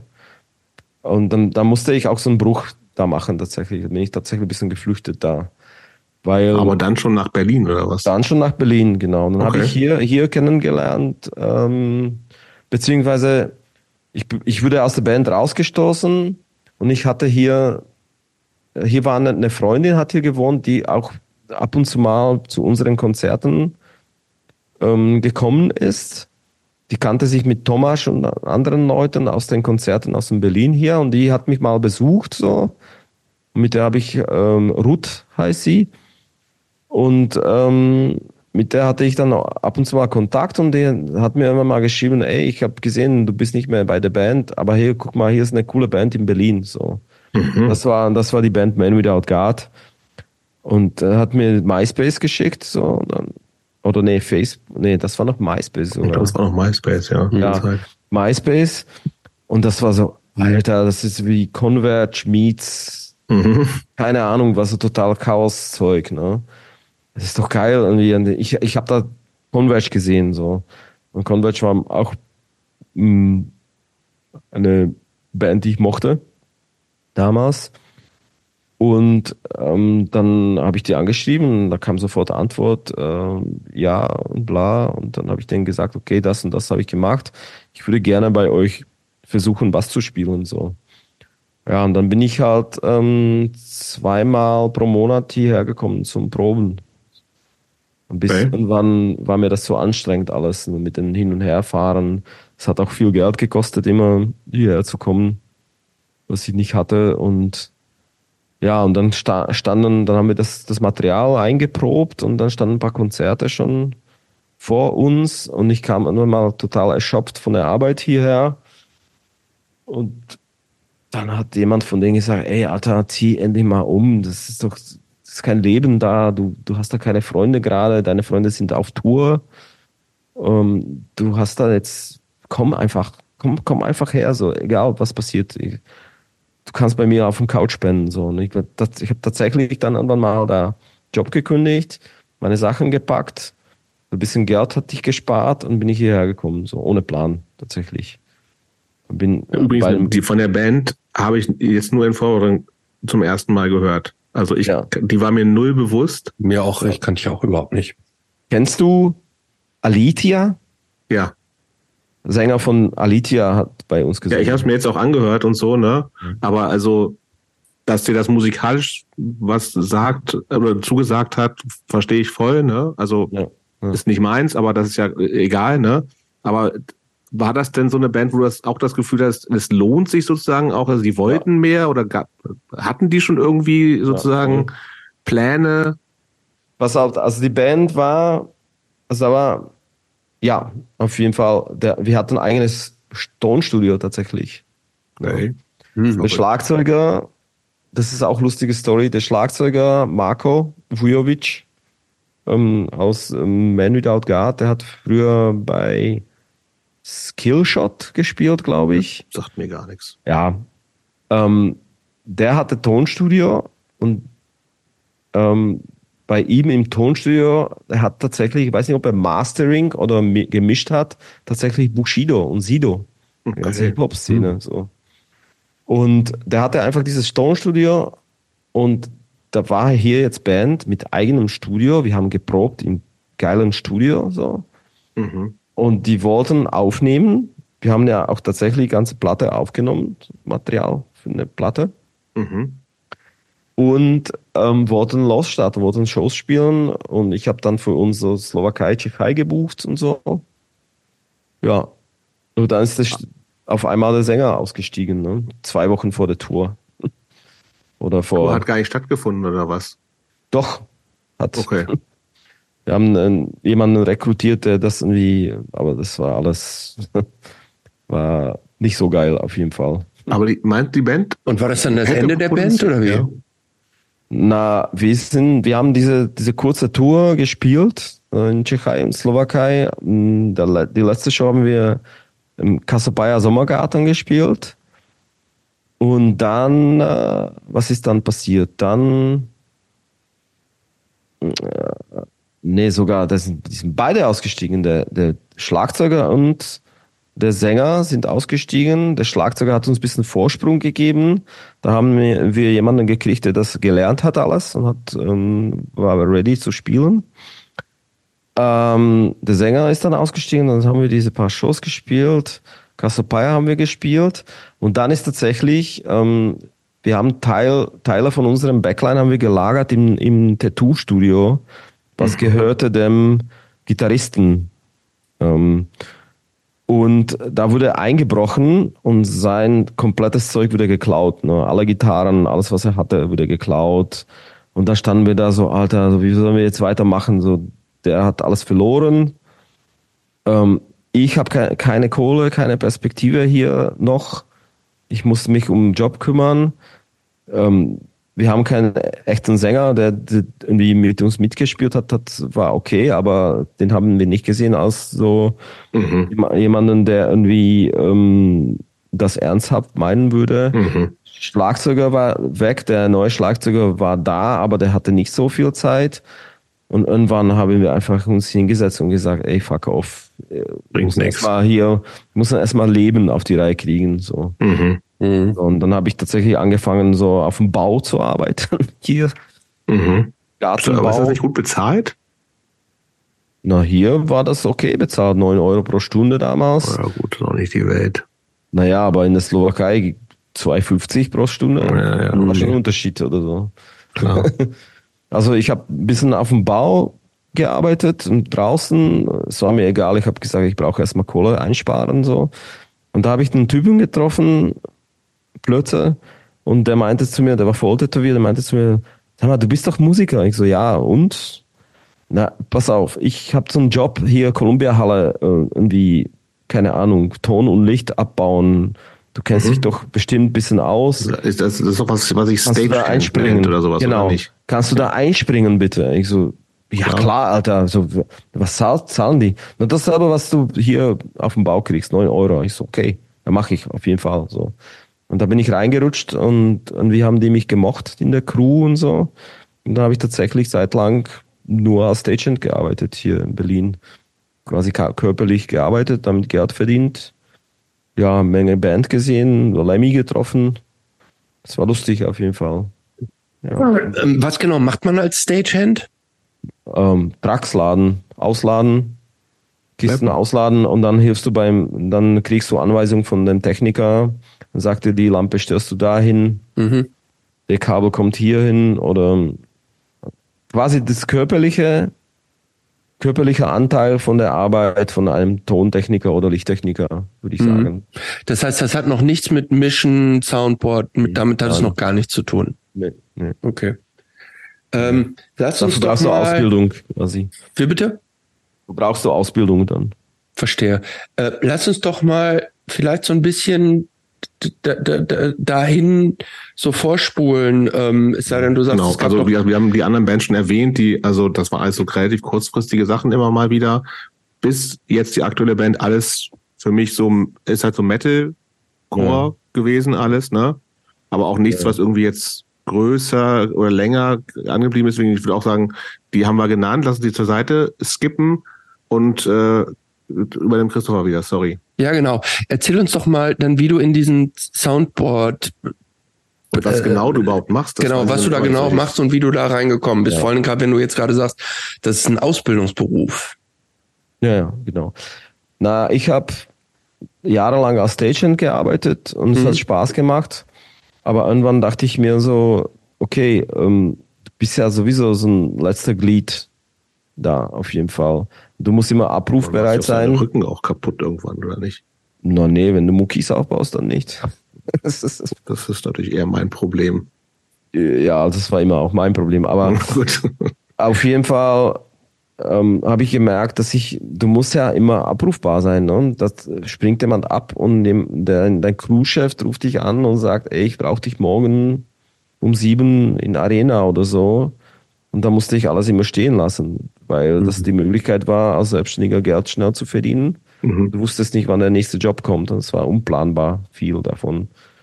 So, und das, ja, und dann irgendwann habe ich tatsächlich, habe ich eine Technikerin getroffen, Dani, Lichttechnikerin auf Zitadelle, da habe ich gearbeitet. Und die habe ich getroffen und mit, die fand ich nett und die war immer nett zu mir. Ne? Und da gibt es halt Techniker, die dich irgendwie wie letzter Dreck behandeln und so. Mhm. So.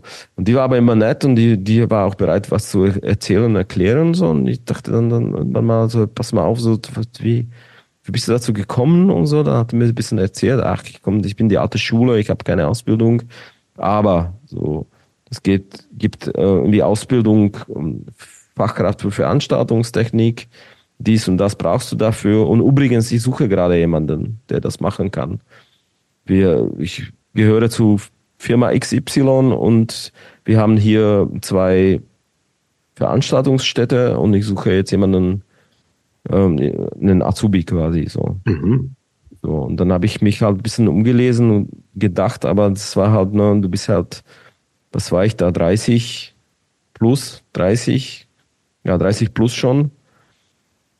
Und Ausbildung, ne, von, aus dem Ausbildungsgehalt kannst du nicht so wirklich leben oder weiß ich nicht, kannst du nicht hier Leben bestreiten damit. Mhm. Das ist eher für junge Leute, die noch bei Eltern wohnen, finde mhm. ich, finanziell. Aber ich habe es trotzdem gemacht. Ich habe gesagt, ey, ich habe zu Hause mit meiner Freundin gesprochen, ey, du, das ist die Zukunft. Ich kann das nicht mehr irgendwie hier nur Trucks laden, so. Ja, und die hat gesagt, ey, ich unterstütze dich, so, mit dem Haushalt, mit den Haushaltskosten. Dann mach das doch, mach das doch, so. ist doch gut, so, dann lernst du auch die Sprache besser, mach das einfach, so. Und dann habe ich dann die Ausbildung gemacht tatsächlich. Mhm. Fachkraft für Veranstaltungen. Drei Jahre. Nee, ich bräuchte vier oder viereinhalb. Okay.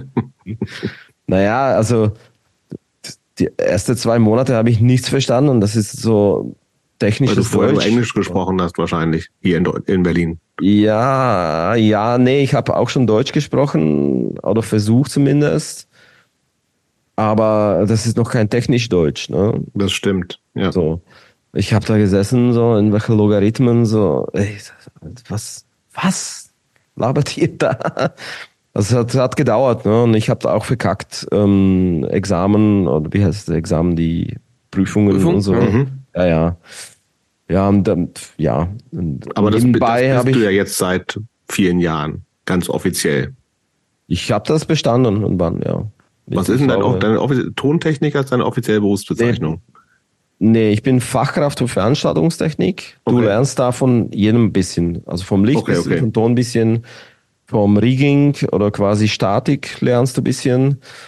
äh, und kannst damit nicht viel anfangen am Anfang. Du musst dich dann irgendwann mal festlegen und spezialisieren. So. Und das, was, worauf hast du dich spezialisiert? Na, ich wollte, ich bin ja, ich habe ja immer Mucke gemacht, ich wollte immer Genau. Ton machen. So. Okay. Mich hat das auch irritiert, diese Ausbildung, weil ich das Schwachsinn gelernt habe. In meinen Augen damals Schwachsinn, den ich nicht irgendwie Mhm. wissen wollte, so, aber egal, ich habe es irgendwie durchgezogen. Und dann habe ich angefangen, als Azubi habe ich gearbeitet im Columbia Club damals noch. Jetzt heißt das Columbia Das, Theater. klein, das Kleine. Mhm. Genau. Und äh, da habe ich so, den ersten Monat habe ich die Bühne immer verkabelt. Und äh, ich hatte aber Bock. Ich habe immer den, den Mischer da irgendwie unter die Finger geguckt, dem Jürgen, der mittlerweile schon in Rente ist. Und der hat sich gefreut, dass da jemand ist, der was lernen möchte. Ne? Und das war so ein älterer Herr, so, und das, ich glaube, der war so kurz vor 60 damals. Ja, und der, der hat mir alles erklärt und so mache ich das, so mache ich das, so mache ich das und das ist wichtig, das ist wichtig. Und wann er gemerkt habe, dass ich schon die Infrastruktur, den Signalfluss verstehe, hat er gesagt, okay, such dir jetzt eine Show, wo du für die Band quasi den Bühnensound machst. Und du, Was war das? äh, Russian Circus, Ah, meine, meine Lieblingsband. Ne? Mit Chelsea Wolf haben die damals gespielt. Ich habe das, das muss ich machen, das habe ich Bock. So. Und dann hat er mich quasi geschubst zu dem Pult so, und während des Soundcheck hat mir ein bisschen unter die Finger geguckt und ähm, mir so ein paar irgendwie Tipps gegeben und dann hat er gesagt, ja, du kannst das schon. Du machst das doch gut. Du bist doch selber Musiker, du weißt, was die Musiker hören wollen, das ist doch super. So. Und dann habe ich quasi ab dem zweiten Monat oder ab dem dritten Monat da immer die Bühne gemischt, so für die Bands. einfach. das ist eigentlich jetzt so, ein, wo du das ein paar Jahre machst. Ja. Das ist für dich so ein Traumjob? ich mache das nicht. Ne? Oder beziehungsweise ich mache das jetzt als Hobby, nur zweimal Okay. im Monat. So. Ah, okay. Ich bin angestellt bei so einem großen Veranstaltungsverleih oder Technikverleihunternehmen. Oder was heißt großen? Groß sind wir auch nicht. So. Äh, Es ist eher so Familienbetrieb tatsächlich, aber es wächst ein bisschen gerade. Mhm. Und ähm, ich habe dann irgendwann mal meine Frau kennengelernt und da war ziemlich schnell klar, dass wir Kind haben möchten. Und da musste ich die Ent Entscheidung treffen, ähm, welche Bahn ich jetzt fahre nach der Ausbildung, ob ich mich selbstständig mache und auf die Tour fahre Mhm. ähm, oder ob ich ähm, lieber was Ruhigeres mache. Und da kam mein Chef und hat gesagt, äh, pass auf, ich habe jetzt nicht viele Möglichkeiten für dich, wenn du sagst jetzt, dass ihr Familie gründen wollt oder dass es bald passiert. Aber ich bräuchte jemanden für Lager. Möchtest du im Lager, im Tonlager arbeiten? So. Ich so, Das ist so ein ganz äh, normaler 9-to-5-Job eigentlich. ja, ich so, naja, ja. Im Endeffekt habe ich gesagt, ja, ich will's. Äh, Wann ich Zeit habe, noch ab und zu mal ähm, zu mischen in einem von den Clubs, wo ich früher als Azubi gemischt habe, dann, dann ja, dann mache ich das so. Okay. Und das mache ich jetzt seit sieben Jahren tatsächlich, dass ich beides mache. Mache da Lager, ich habe mich da spezialisiert auf große Beschallungsanlagen jetzt, dieses letztes, dieses Jahr tatsächlich. Und mache das halt da. Das ist auch ziemlich körperlich manchmal. Was aber gut ist für Kopf und nebenbei Band und dann ab und zu mal am Samstag im Huxleys so Tontechniker, Betreuung, manchmal mischen. Ja, Mhm. Mhm. ja so ist es. Aber Gut. es ist tatsächlich, es ist Traumjob. Also ich Cool. bin angekommen, das Betrieb ist geil, das, da, da hängt irgendwie Antifa-Flagge, ne? die Leute Mhm. sind cool. Wir haben auch LGBTQI-Leute bei uns. Ist alles cool, auf jeden Fall. Cool. Sehr gut. So. Jetzt kommen wir, du hast, wir haben dich ja vorher äh, unter Druck gesetzt und abgefragt, äh, die zehn wichtigsten Platten für dich. Relativ kurzfristig müssen wir auch wieder sagen. Ja, aber die kamen zackig, ne? die kamen zackig, stimmt. Weil ich im Badewanne und Kind äh, wollte schnell irgendwas von mir und ich so. Äh, Das ist aber, das ist sehr gut, aber finde ich, finde ich so, dann für, nicht so lange drüber nachdenken. für uns, für uns doch mal durch. Hast du die noch, hast du die noch vor oder sollen wir dich durch Kannst deine du die Wahl? vorlesen? Weil dann musste ich jetzt einen neuen Fenster aufmachen und. Nee, nee, heute, nee, wir wir können vorlesen. Also, Ja. Ich weiß nicht, was eine Reihenfolge irgendwie oder. Ist egal, finde ich. Zehn sind zehn. Na, ich weiß, was die erste ist. nee, aber da war es für dich eine Band der Reihenfolge? Welt. Wie bitte? Ja? Wie bitte? War es für dich eine Reihenfolge oder waren es nur beliebig, äh, sind die alle gleich zehn, zehn äh, die zehn äh, War schon tatsächlich ein bisschen Reihenfolge. Ich habe Okay, dann gehen wir die versucht, auch der Reihenfolge nach durch. Dann Ja, fangen wir okay. hinten an. Okay. Okay, lass hinten So anfangen. hinten. Genau, auf dem letzten Platz ist nämlich bei dir Converge Jane Doe. Ja, un Unrecht, dass es auf dem letzten Blatt, Platz ist. Ist tatsächlich prä prägendes Album, finde ich. Ähm, wo es rausgekommen ist, ähm, habe ich das nicht verstanden. Dieses, dieses Mhm. Wandel von, von chaotischen Metalcore zum totalen Dreck, Schmutz, Chaos, weiß ich nicht. Habe ich tatsächlich ein, zwei Jahre gebraucht, bis ich die Scheibe gemocht habe und jetzt liebe ich die. Seitdem Ich liebe sie auch übrigens. Das nur am Beste, beste Platte von Converge. Ja, sehe ich auch so. Bestritten, auf jeden Fall. Ja. Top Sag Band, ich auch- Top sag ich auch Leute, zu. Sagst du, was heißt, sagst du Ja, nicht zu, top- weil du da Habe ich, glaube ich, noch nie gehört, ehrlich gesagt. Was? Top Band, Top Leute, Top Attitude, Ja. ähm, Top ähm, Tontechniker, der das mischt. Das ist quasi der Kurt Balu, der Gitarrist. Mhm. Alles top einfach. Visuell top. Nur die letzte Scheibe mag ich überhaupt nicht, aber das Ich ist habe die irgendwann aus den Augen verloren, aber ähm, also die Jane Doe finde ich ein, ein, ein Klassiker, kann man schon fast sagen. Hammer. Ja. Concubine, alle rasten aus, einfach Stage Diving, alles krass. Ja. Klasse Band. Auf Platz 9, eine relativ aktuelle Band, nämlich Conservative Military Image, Casual Violence. Geile Band. Geile Band, da habe ich tatsächlich Jobs getroffen nach Jahren Das stimmt. bei dem Konzert. Ich war da. Und Jobs wollte nicht reingehen. Ich, ich habe, Ja, ey, ich Jobs, du musst rein, du musst die sehen. Das wird Ja. bestimmt geil. Und er wollte nicht und nein und ja. Äh, Ich finde Ja, die geil. tatsächlich, also ich, Ich äh, das, geil. ich wollte hingehen. Pass auf, der Plan war, ich wollte hin, Ja. weil ich in der Zeit, also ich war da allein zu Hause und dachte, ich muss, ich muss jeden Abend was unternehmen. Dann war ich aber da und das Konzert war vorher ausverkauft, war ja in Franken und die Band ist ja ultra gehypt gerade und die finden die, also die, also Verstehe nicht gut. warum, aber, hm. Ja, du hast sie in deine Top Ten äh, gepackt zur Info. aber ne? warum sind die gehypt? Ja, weiß ich, sind sie aber ja, ne? ja. alle hören die irgendwie so. Ich finde die auch ganz witzig irgendwie. Ich war tatsächlich fast hauptsächlich wegen The Detained da, trotz Okay. Basti. Trotz was. Ähm, Magst du den nicht oder was? Doch, natürlich mag ich den. War ja nur Spaß. Was habe ich mag da den- gehört? Ja, Ne? ich mag den, ich mag den. Äh, Ich, ich, ich, Ich hab's übrigens auch- aber ich mag den. Während wir hier gesprochen haben, habe ich das übrigens gleich Basti gepetzt hier. Und, Ja, was sagt der? Ja, der, ich habe ich hab mich natürlich... schon vor- herv- steht schon vor der nee, nee, Tür, aber ich habe mich natürlich hervorgehoben, dass ich sage, ich habe dich aber verteidigt und äh, auf, immer, auf mich wäre Verlass. Naja, auf jeden Fall war das halt dann ausverkauft und dachte mir, okay, alles klar, dann gehe ich halt nicht rein, auch nicht so schlimm. Und dann Aber war wieso? natürlich Weil Basti zu da. viele Leute oder was? Das war, hä? Ach so, du wolltest nicht reingehen, Na, weil du keine ich Karte hatte, hattest. Ich hatte keine Karte, weil ich dachte, ich kaufe mir für kein ich auch Hardcore-Konzert. Punk-Konzert vorher eine Karte. Ich auch nicht. Ich habe, So. pass auf, ich habe mir Karte gekauft Ja. und es ist was zu lachen, aber es ist nicht zu lachen. Ne? Ich habe mir Karte gekauft und dann habe ich festgestellt, oh oh, das ist Donnerstag. Mhm. Die Ehefrau geht zum Stricktreff.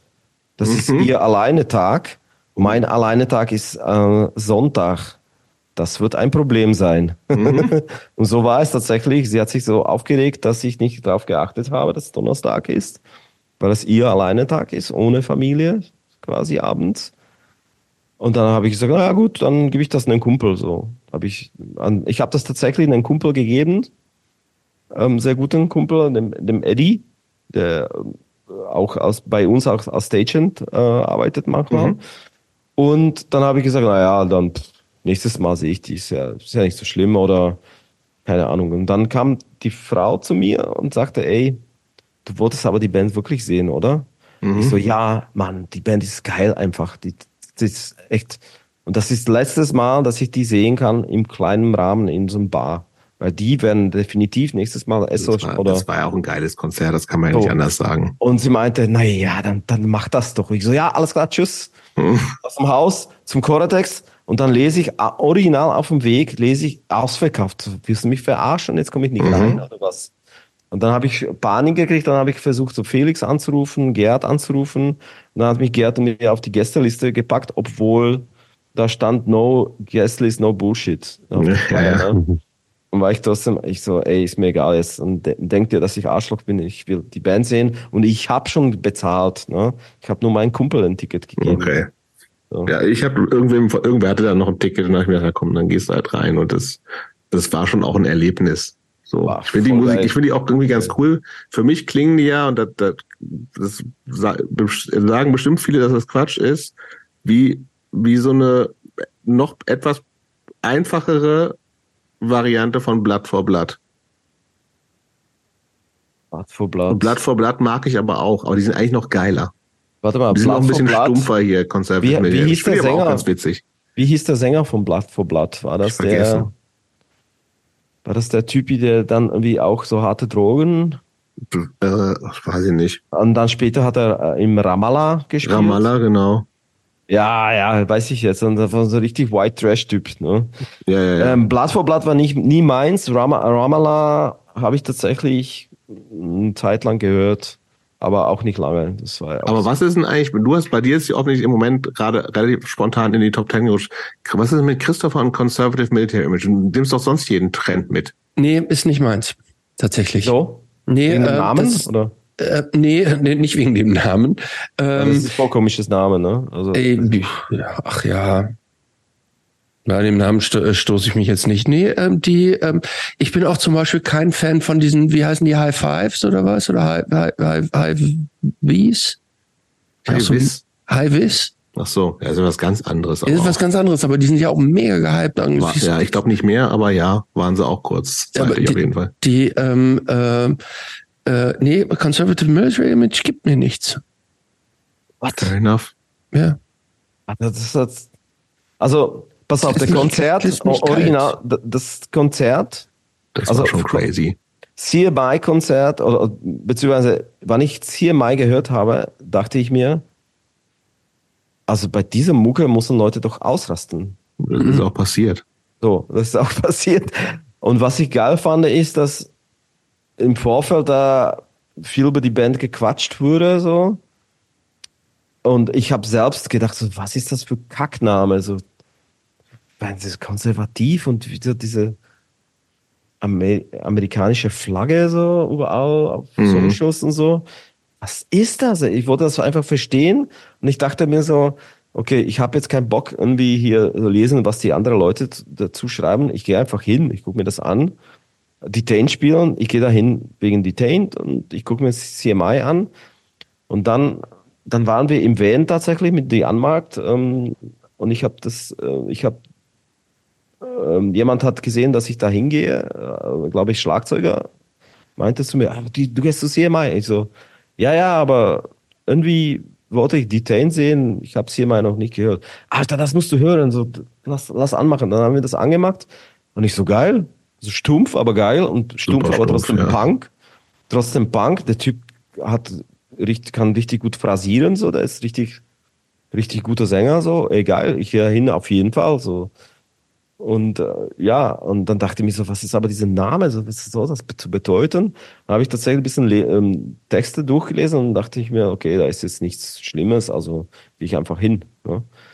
Und ich fand's geil. Also, was mich am meisten gefallen ist, so, das ist komplett durchgemischtes Publikum von Mädels, mhm. Skinheads, ein, ein, Kumpel Eddie, der, weiß ich nicht, 50 plus Skinhead ähm, ist, und Mädels, Hardcore-Kids, Skinheads, Punks, alles zusammen. Und am Ausrasten. Ja, die, also, so wie in den 90ern, so richtig. Das stimmt irgendwie, ja, ja. Und die Stimmung war halt irgendwie, alle hatten halt Bock drauf, ne? Voll. So, es war schon echt aggro und hart auch, ne? Aber, ja, aber okay, wenn da jetzt. Was heißt aggro und hart? Ich meine, da war jetzt kein Slime Dancing oder da, da war kein, jetzt keine Windmills oder sowas. Ging kein, auch kein gar nicht, war ja viel zu eng. Ach so, ja. Ich, also ich, ich, ich, ich, also ich, ich, ich habe auch Spaß gehabt, so, ne? Also, äh, weiß, ich mag zum Beispiel auch nicht äh, The Chisel. Lass mich auch kalt. Die sehe Das lass mich auch kalt. Da mag ich nur ein einziges Song. Das, womit die berühmt geworden sind auf dem YouTube. So. Hm. Aber ich finde, Aber die sind, die liegen für mich in einer ähnlichen Kategorie, die beiden Bands. Ja, vor, ja, ja. Ey, Gitarrist vom Chisel hat bei diesem Tour mit ja. CMI, CMI so, gespielt. Da siehst du. Und der spielt auch im Chubby and Das Chubby- ist doch der Chubby. Chubby Ja. and the Gang, oder? Ja, Chubby Genau. and the Gang. mhm. Genau, gut. genau. Mit dem habe ich kurz gesprochen, der war super nett. So. Der, der spielt, der, der, der ist vom Schissel und spielt, spielt er bei dieser Tour mit, bei CMI. So. Also Okay, ist lass- gleiche gut. Szene tatsächlich, ja. Nächste. Wir, nächste soll, hat mich, das hat mich total überrascht. sollen, wir, sollen wir das nicht austauschen durch Nirvana? Ja, Was Dann tun wir das? einfach so, als würde das nächste da nicht stehen. Was ist das? Red Hot Chili Peppers? nee, viel schlimmer. Nein, wir sagen das nicht. Wir, wir erwähnen die Band gar nicht. Es gibt nichts Schlimmes auf meiner Liste. Ja. So, nee, da, also auf Platz sieben Nirvana. ist jetzt also Nirvana Bleach. in, in nee, Bleach oder in Utero? Beide. In Ut- Beide. Utero. In Utero. Okay, Utero. haben wir schon genug drüber gesprochen. Dann Genau. kommt irgendwas, was ich gar nicht kannte, offensichtlich, aber aus, also tippe mal aus der Slowakei, Rhythmus. Ja, Bengoro. Bengoro. Bengoro ist auf. Was für- was ist das? Auf Ro Bengoro heißt auf ähm, ähm, Ro ähm, Roma Sinti.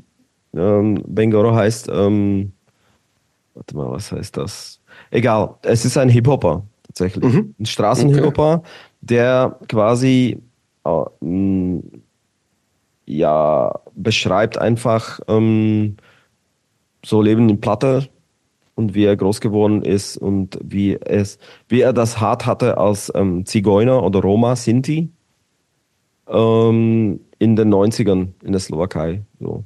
Hm. Richtig Mhm. beschreiben. So. Das, Aber ist das was, was du früher schon gehört hast? Oder? haben wir, das haben wir mit Abhorrence hoch und runter gehört. Okay, okay. Immer alle, so auf dem Weg zu Konzerten. so.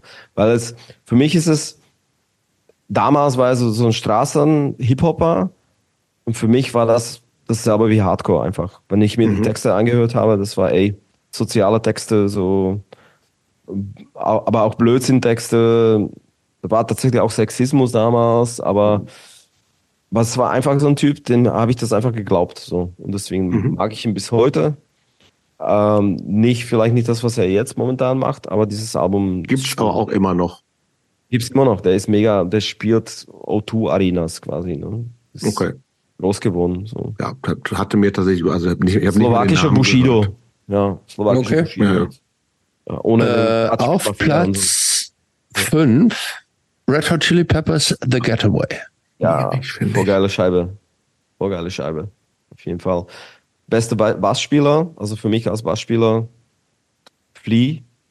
Hm. Das ist ähm, technisch funky, cooler Typ. Macht, ähm, hat eine, eine Musikschule gegründet für arme Kinder, glaube ich, wenn ich mich nicht irre, im LA. Und ist tatsächlich eine. Band, das ist eine Band für mich, also vielleicht nicht diese Platte, aber die Platte feiere ich am meisten tatsächlich von allen. Das ist ein relativ neues Album, ne? Ja, ja, das ist äh, vorletztes Album. Ähm, ist ähm, eine Band, wenn ich die gehört habe, wusste ich, ähm, Bass, Gitarre ist ein geiles Instrument. Deswegen mag ich die. Ähm, ich mag aber auch die Melodien und die Hooks einfach. Ich finde ja, die sind ein bisschen aus der Zeit gefallen, so. nicht mit dieser Platte. Nicht mit der Platte. Nicht mit der, die Platte ist zeitgemäß, finde ich. Hm. Aber du hast recht, die zwei, drei Platten davor, voll langweiliges Scheiß für so Fahrstuhlmusik. Ja. Mhm. Aber, aber Californication, äh, Blood, Sugar, Sex, Magic und diese Platte Wierig, feier finde ich. ich. Wie Hm? bitte? Wierig finde ich das alles. Ja. Dein Problem. Ah, kann man so, auf jeden Fall. Finde find ich. Äh, So, jetzt kommt eine Band, an die habe ich schon ganz lange nicht mehr. Ja, die- aber die für Gedacht. mich beste Band hier auf der, in der Liste, muss ich sagen. Also auch eine, fand ich auch eine super Band. Also habe die auch lange nicht mehr gehört. Lass mich raten, Separation? Ja. Ja. Ja, geil. Aber Ähm, wie, ich habe kommen die da da gepackt. drauf? Also ist ja, also vielleicht für die, die das nicht kennen, ist auch so aus Umeo, so eine schwedische Ja. Straight Edge Band. Ähm, Ja, ja. so Die kommen da aus einem Grund. DS13 und so. Ich habe nachgedacht, was soll ich da noch packen, was ich hoch und runter gehört habe früher. Und tatsächlich habe ich mich erinnert, dass ich diese Kassette im Walkman hatte und ohne Scheiß vielleicht ja hoch und runter gehört habe, von Anfang bis Mhm. Ende. Das und Good Clean Fun Kassette, die zwei Kassetten.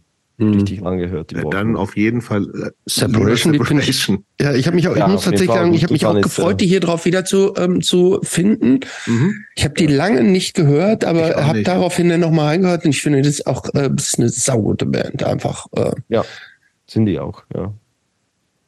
Ja, waren die, waren die eigentlich auch eine Edge-Band oder waren oh, die nur in dem Umfeld? Weiß gar nicht. Ja, oder? Ja, ja. Ja, wahrscheinlich schon. Ja. Aber haben ja nicht diesen klassischen Straight Edge Hardcore gemacht. Nee, nee, das Was ist also ein klassischer Straight Edge Hardcore für dich. Hä? Was ist für dich klassischer Straight Naja, also sie haben kein weder Oldschool Hardcore oder? gemacht, noch irgendwie so ein Earth Crisis Kram, sondern es war ja schon ein bisschen auch so. Das haben aber alle schwedische Bands, finde ich, waren ein bisschen seltsam und gut, finde ich. Das stimmt. Aber die sind doch, also für mich waren die so ein bisschen da noch rausgefallen, weil sie noch ein bisschen, ein bisschen mehr Emo waren oder so. Mhm, die hatten auch noch mehr Emo-Elemente drin. Die, die waren, die okay. waren so eine Melange aus. Na, vielleicht deswegen mag ich die. Ja. ja. Melodisch. Ich mag ihn, ja, ich, ich habe immer gemocht melodische Sachen auch. Ja. So, jetzt kommt was, kannte ich nur vom Namen, habe ich mir im Vorfeld angehört. Auch noch nicht meine Lieblingsband. Okay. Wir sprechen von Skin Sects Geil. und der Es regnet Hass EP. Beste deutsche Street Punk Dresdner Band. Band. Ne? Ja, beste Band. Gibt's nicht besseres. Punkt.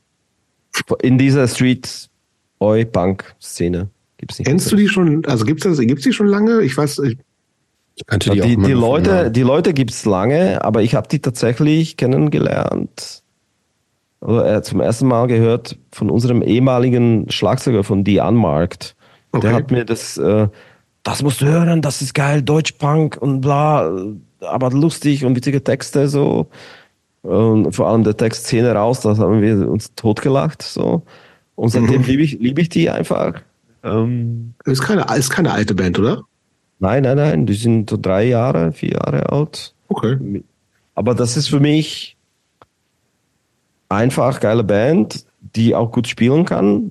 Und ähm, der Typ kann singen, finde ich. Und die können äh, Gangshouts machen. Und es ist einfach ähm, coole okay. Band mit witzigen Texten und deutschen Texten. Ja. Das, ja. Ich muss ja sagen, ich habe es zum ersten Mal hier gehört und ich fand die Gitarrensoli ein kleines bisschen zu penetrant. Die waren mir zu, zu süß, zu, zu melodisch. Okay.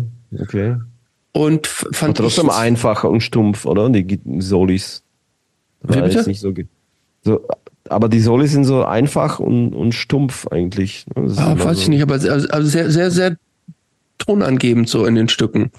Okay. Ich habe es jetzt mir nicht fünfmal angehört, sondern ich habe es so gehört und dachte, es war mir zu, es war mir zu, das war mir, mir persönlich war es ein bisschen zu, äh, zu melodisch dadurch geworden. Okay, na, aber ich mag das gerade. Ja, ich, ich will es jetzt auch nicht ausreden. Catchige Melodien, diese ja, so kann man das sagen. Das ist die positive Laune, Bezeichnung dafür, ja. Ja, Laune. Ich, ich rede dir jetzt auch nicht aus. Ja, genau. Auf Platz drei Root ja. Pride, Be True to Yourself. Yes. Kenn ich auch nur vom Namen. Kannte ich auch nur vom Namen.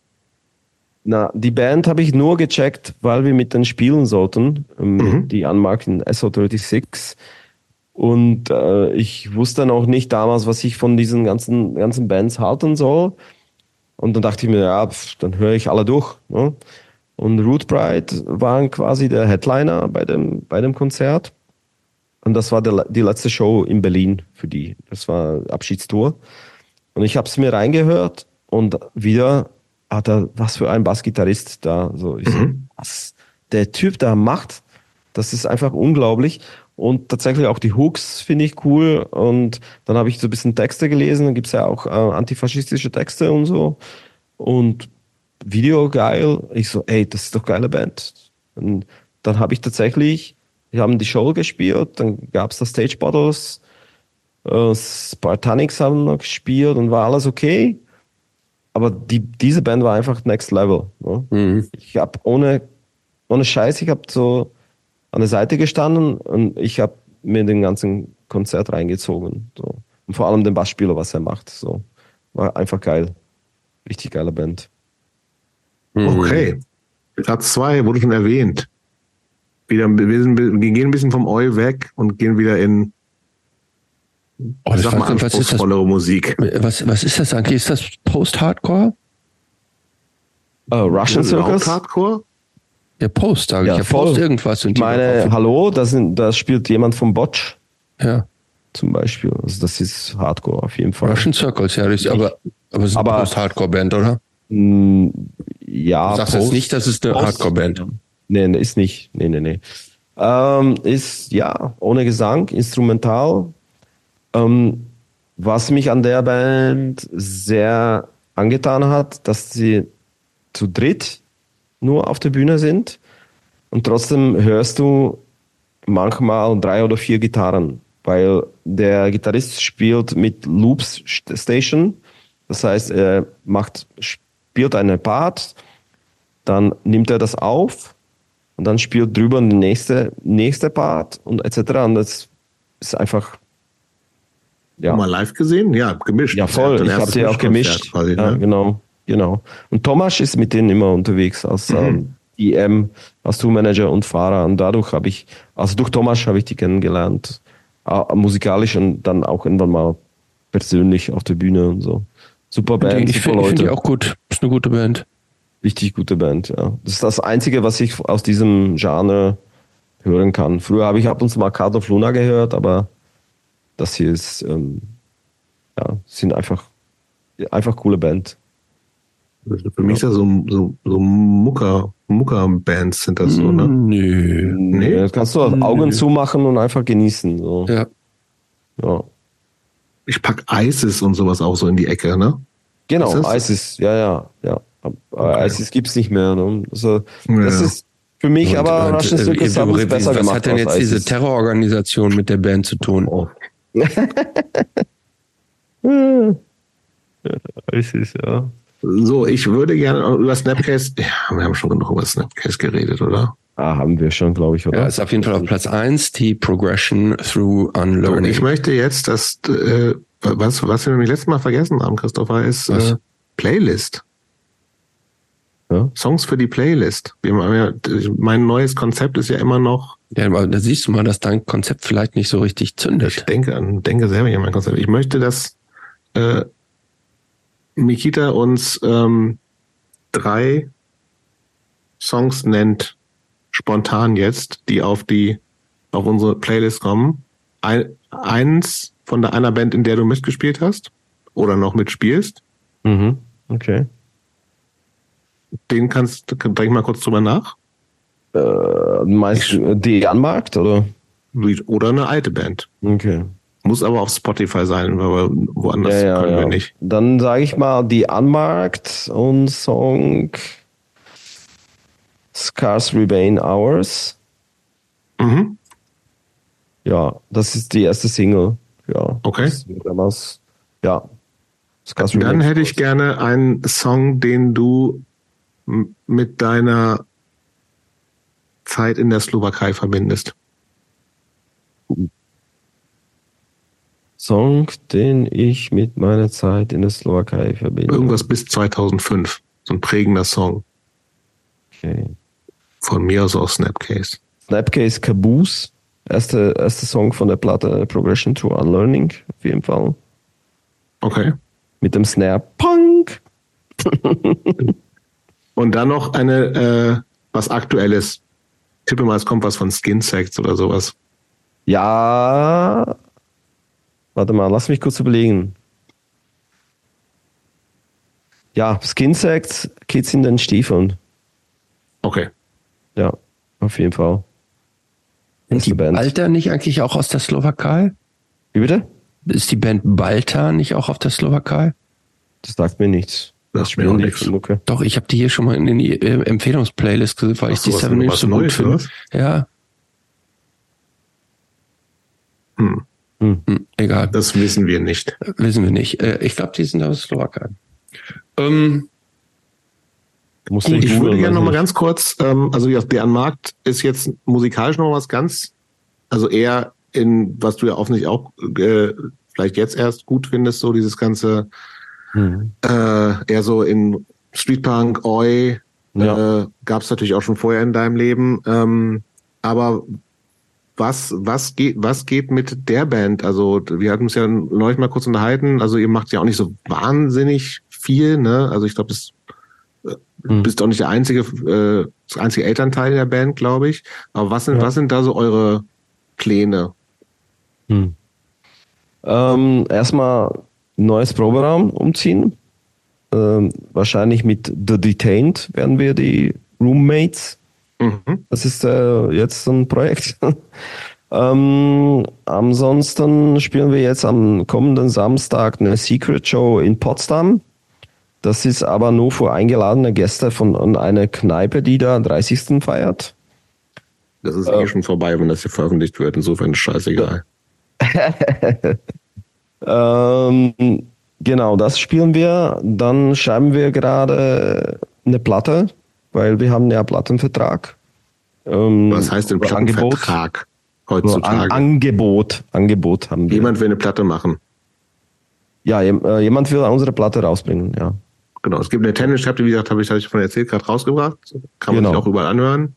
Genau. Kaufen natürlich auch. Ja. Es gibt ein Angebot ähm, für eine ähm, 12-Inch-Platte tatsächlich, was wir auf dem Tisch haben. Ja, cool. Das war von Universal das Angebot, oder? Nee, nee, nee. nee. Warner? Sony? Nee. Nee. Aber, aber cool, dass du uns da, dass du uns als so eine große Band siehst. Natürlich. Natürlich. Genau, und dann, dann, dann Tour mit feine Sahne. Ne? Ja. Halleluja. Okay. Ja. Ähm, sag mal, was? Nee, aber warte mal, du hast ja gefragt, was wir noch vorhaben. Wir ja. spielen im Februar im Walter Tat und danach mhm. spielen wir nächsten Tag Braunschweig und dann spielen wir in äh, Hamburg zusammen mit Kicked in the Teeth. Das ist Schlagzeuger von The Business, mhm. der spielt. Und ähm, dann reden wir jetzt, aber das ist noch, noch nicht offiziell, slash, es gibt eine, eine Idee, wir haben ja die, diese drei Shows gebucht für Kicked in the Teeth. Es gibt eine Idee, dass die das aber für uns machen in UK. Und dass wir da irgendwie fliegen quasi. Oh, cool. Mhm. Das sind die Pläne, aber. Da sprechen, spricht das Management dann untereinander sicher, oder? Was für Management? Davon redest du? Das ist das Management, was auch mit Universal den Deal gerade jetzt noch so aushandelt in Hinterzimmern. nee. Ja, auf jeden Fall sind wir nicht die neue Gallows. Das sind wir nicht. Noch nicht. Noch nicht. Nee. So, bevor wir zum Ende kommen, ich habe noch mal so eine ähm, Frage. Ähm, ja. Wir haben gar nicht so viel, wie wir geplant hatten, auch über ähm, ähm, wie ist es noch, in ein anderes Land zu gehen, gesprochen. Ah ja. Aber deswegen vielleicht nur so abschließend dazu nochmal. Ähm, was? Du bist jetzt 14 Jahre in Deutschland. Mhm. Was sind Sachen, die dich in Deutschland so richtig annerven? AfD. Okay, das gibt's überall, sowas in der Art. Ja. Aber gibt es so Sachen, wo du sagst, irgendwie so, oh, das ist irgendwie eigentlich, ist das, das ist so typisch deutsch, das geht mir richtig auf die Nerven. Mhm. Ist es tatsächlich. Ähm, wenn du beim Konzert arbeitest, mhm. es kommt eine amerikanische oder englische Crew rein, mit Tontechnikern, Lichttechnikern, und dann wird aufgebaut, Show gespielt, und dann sind nach der Show, wenn der letzte Ton gefallen ist, alle sind wie Ameisen und sofort wollen die alle raus. In zwei Stunden ist alles eingepackt und Trucks geladen und tschüss. So. Der deutsche Techniker stellt sich hin und erstmal labert erstmal, wie geil das alles war und wie toll er war. So. Und bla bla bla bla bla und geht ins Backstage, trinkt eins mit der Band und du als lokaler Techniker oder Stagehand wartest auf Anweisungen, bis der Typ einfach zurückkommt. Ne? Das ist etwas, was richtig nervt, richtig hart nervt. Auf jeden Fall. Weil du wirst ja nach Hause, du hast da vielleicht zehn Stunden gearbeitet und dieser Typ ist einfach, feiert sich selbst. Ne? Und das ist, okay. ich will die nicht alle, sind nicht alle so, nee, schon, schon aber es ist, es ist auch so ein Witz um, ähm, innerhalb den Stagehands und vor allem die Stagehands, die nicht deutsch sind. Oh nee, deutsche Produktion, ich habe keinen Bock. Ich habe keinen Bock. Okay, dann noch eine Frage, ähm, bevor wir zur letzten kommen. Ja. Kannst, was müsste passieren, dass du wieder zurück in die Slowakei ziehst? Oder kannst du dir das vorstellen? Ähm, ich weiß ganz genau, AfD gewinnt und schiebt mich ab von hier, weil ich Ausländer bin. Das ist das Einzige, was mich von hier wegtreiben würde, wahrscheinlich. Bin gut angekommen, ich fühle mich hier gut, habe gute Arbeit. Meine Tochter wächst hier zusammen mit Multikulti, im Multikulti-Umfeld. Ähm, ich habe tolle Ehefrau. Wir haben tolle zwei Katzen. Und wir alle fühlen uns hier, uns in dieser linken Ecke, hier, im, wo wir wohnen, finden, äh, fühlen wir uns ganz gut. Und ich glaube, nach Slowakei, weiß ich nicht, also nicht mal zur Rente würde ich dahin gehen.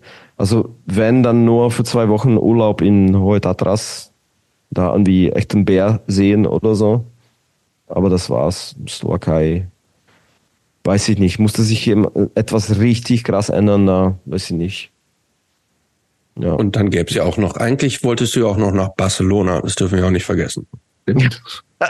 ja, irgendwo, wo es warm ist, auf jeden ja. Fall, ja. Wo ganz viel Sonne ist, weil es besser ist. Musst du ähm, diese blöde Vitamin D-Tabletten nehmen, die ganze Zeit. Mhm. Hast du irgendwelche Pläne, Wünsche, die, die du noch realisieren wollen würdest? Irgendwas, was du noch so erreichen willst? Hm. Ein richtiges Ziel? Ja, mehr, mehr, glaube ich. Ja. Ja. Hm. Das muss. Okay, mit Band auf jeden Fall. Ähm, cooler noch Show. Mehr als den Universal Deal? Nee, fuck off. Ich will kein Universal Deal, Alter. Nee. Ähm, ich möchte mit der Band auf jeden Fall coole Shows spielen. Ich möchte, dass wir einfach Spaß haben und dass wir zwei Shows pro Monat spielen. Das mindestens, ja, mhm. höchstens vier, also zwei Wochenenden. Ich möchte beruflich noch was mehr erreichen. Ich möchte, ich würde gerne so große Beschallungsanlagen aufbauen, einmessen, und äh, quasi feintunen. Das ist mein Ziel auf jeden Fall. Ähm, das möchte ich machen, so Columbia Halle irgendwie betreuen als Tontechniker, äh, Systemtontechniker. Das ist mein zweites Ziel und privat, ja, weiß nicht, mit meiner Frau einfach glücklich alt werden. Ja, meine Tochter groß werden sehen. Noch, ist noch schöne, schöne Wünsche und sie, Pläne. Vielleicht sie ja so weiterhin kreativ sind, so wie sie jetzt ist. Mhm. Also mit Malen und Basteln und so. Und dass sie vielleicht mal sehen, dass sie das macht, was sie machen will, ne? beruflich ja. später. Und was, was ihr Spaß macht. So. Ja. ja. Mikita, was würde dein 15-jähriges Ich über dein Ich von 2023, fast 24 denken? 24? Ja, wir sind ja, wir sind 2024. 20, so, 2024. 2024, ja. ja. Hm. Ich, ich, könnte mir vorstellen, dass die Folge sogar schon im nächsten Jahr veröffentlicht ja, wird. Ja, kommt, kommt 2024 tatsächlich. Aber wir nehmen es noch 23 auf, insofern. Ähm, also was würde mein 15-Jähriger oder was denke ich über meinen 15 ich habe es nicht Nein, verstanden. Was würde dein 15-jähriges Ich, mhm. der kleine Mikita, als er 15 noch ist, ja. und Nirvana hört, ja, wenn der, der trifft dich. würde dich jetzt treffen in der Zukunft, mhm. Was würde der davon dir denken? Ja, ich glaube, geiler Typ. Du hast alles richtig gemacht. Vielleicht solltest du nur ein bisschen öfters bei Mama sein. Die öfter sehen. Hm. Und hättest du für den 15-jährigen kleinen Mikita noch einen Tipp? Würdest du ihm irgendwas sagen wollen? Hm. Hm. Vielleicht. Ja. Setz dich durch einfach. Mach das, was du was du machen möchtest. Egal, was andere sagen. Setz dich einfach durch mit, mit deinen Träumen oder lass dich nicht erzählen, dass ähm, du nie Musiker sein wirst oder lass dich dir nicht erzählen, dass du mit Musik ähm, nichts mit Musik machen kannst, was Geld wirtschaftet und dass du ja weißt du was ich meine? Also mhm. würde, mir würde oft das gesagt was wirst du mit deiner Mucke so was was wirst du mit der Musik machen so damit verdient man doch nicht Geld so. Ja. Und das sehe ich aus heutiger Sicht Quatsch weil ich verdiene vielleicht nicht hm, Geld mit Bassspielen, aber ähm, alles, was ich mache. Ist ja alles mit Musik, hat es ja mit Musik zu tun, ja. Genau, nur weil ich so sturkopfig war. So. Ja. Ist doch genau. gut. Ja. Danke fürs Gespräch, Mikita. Vielen Dank. Danke.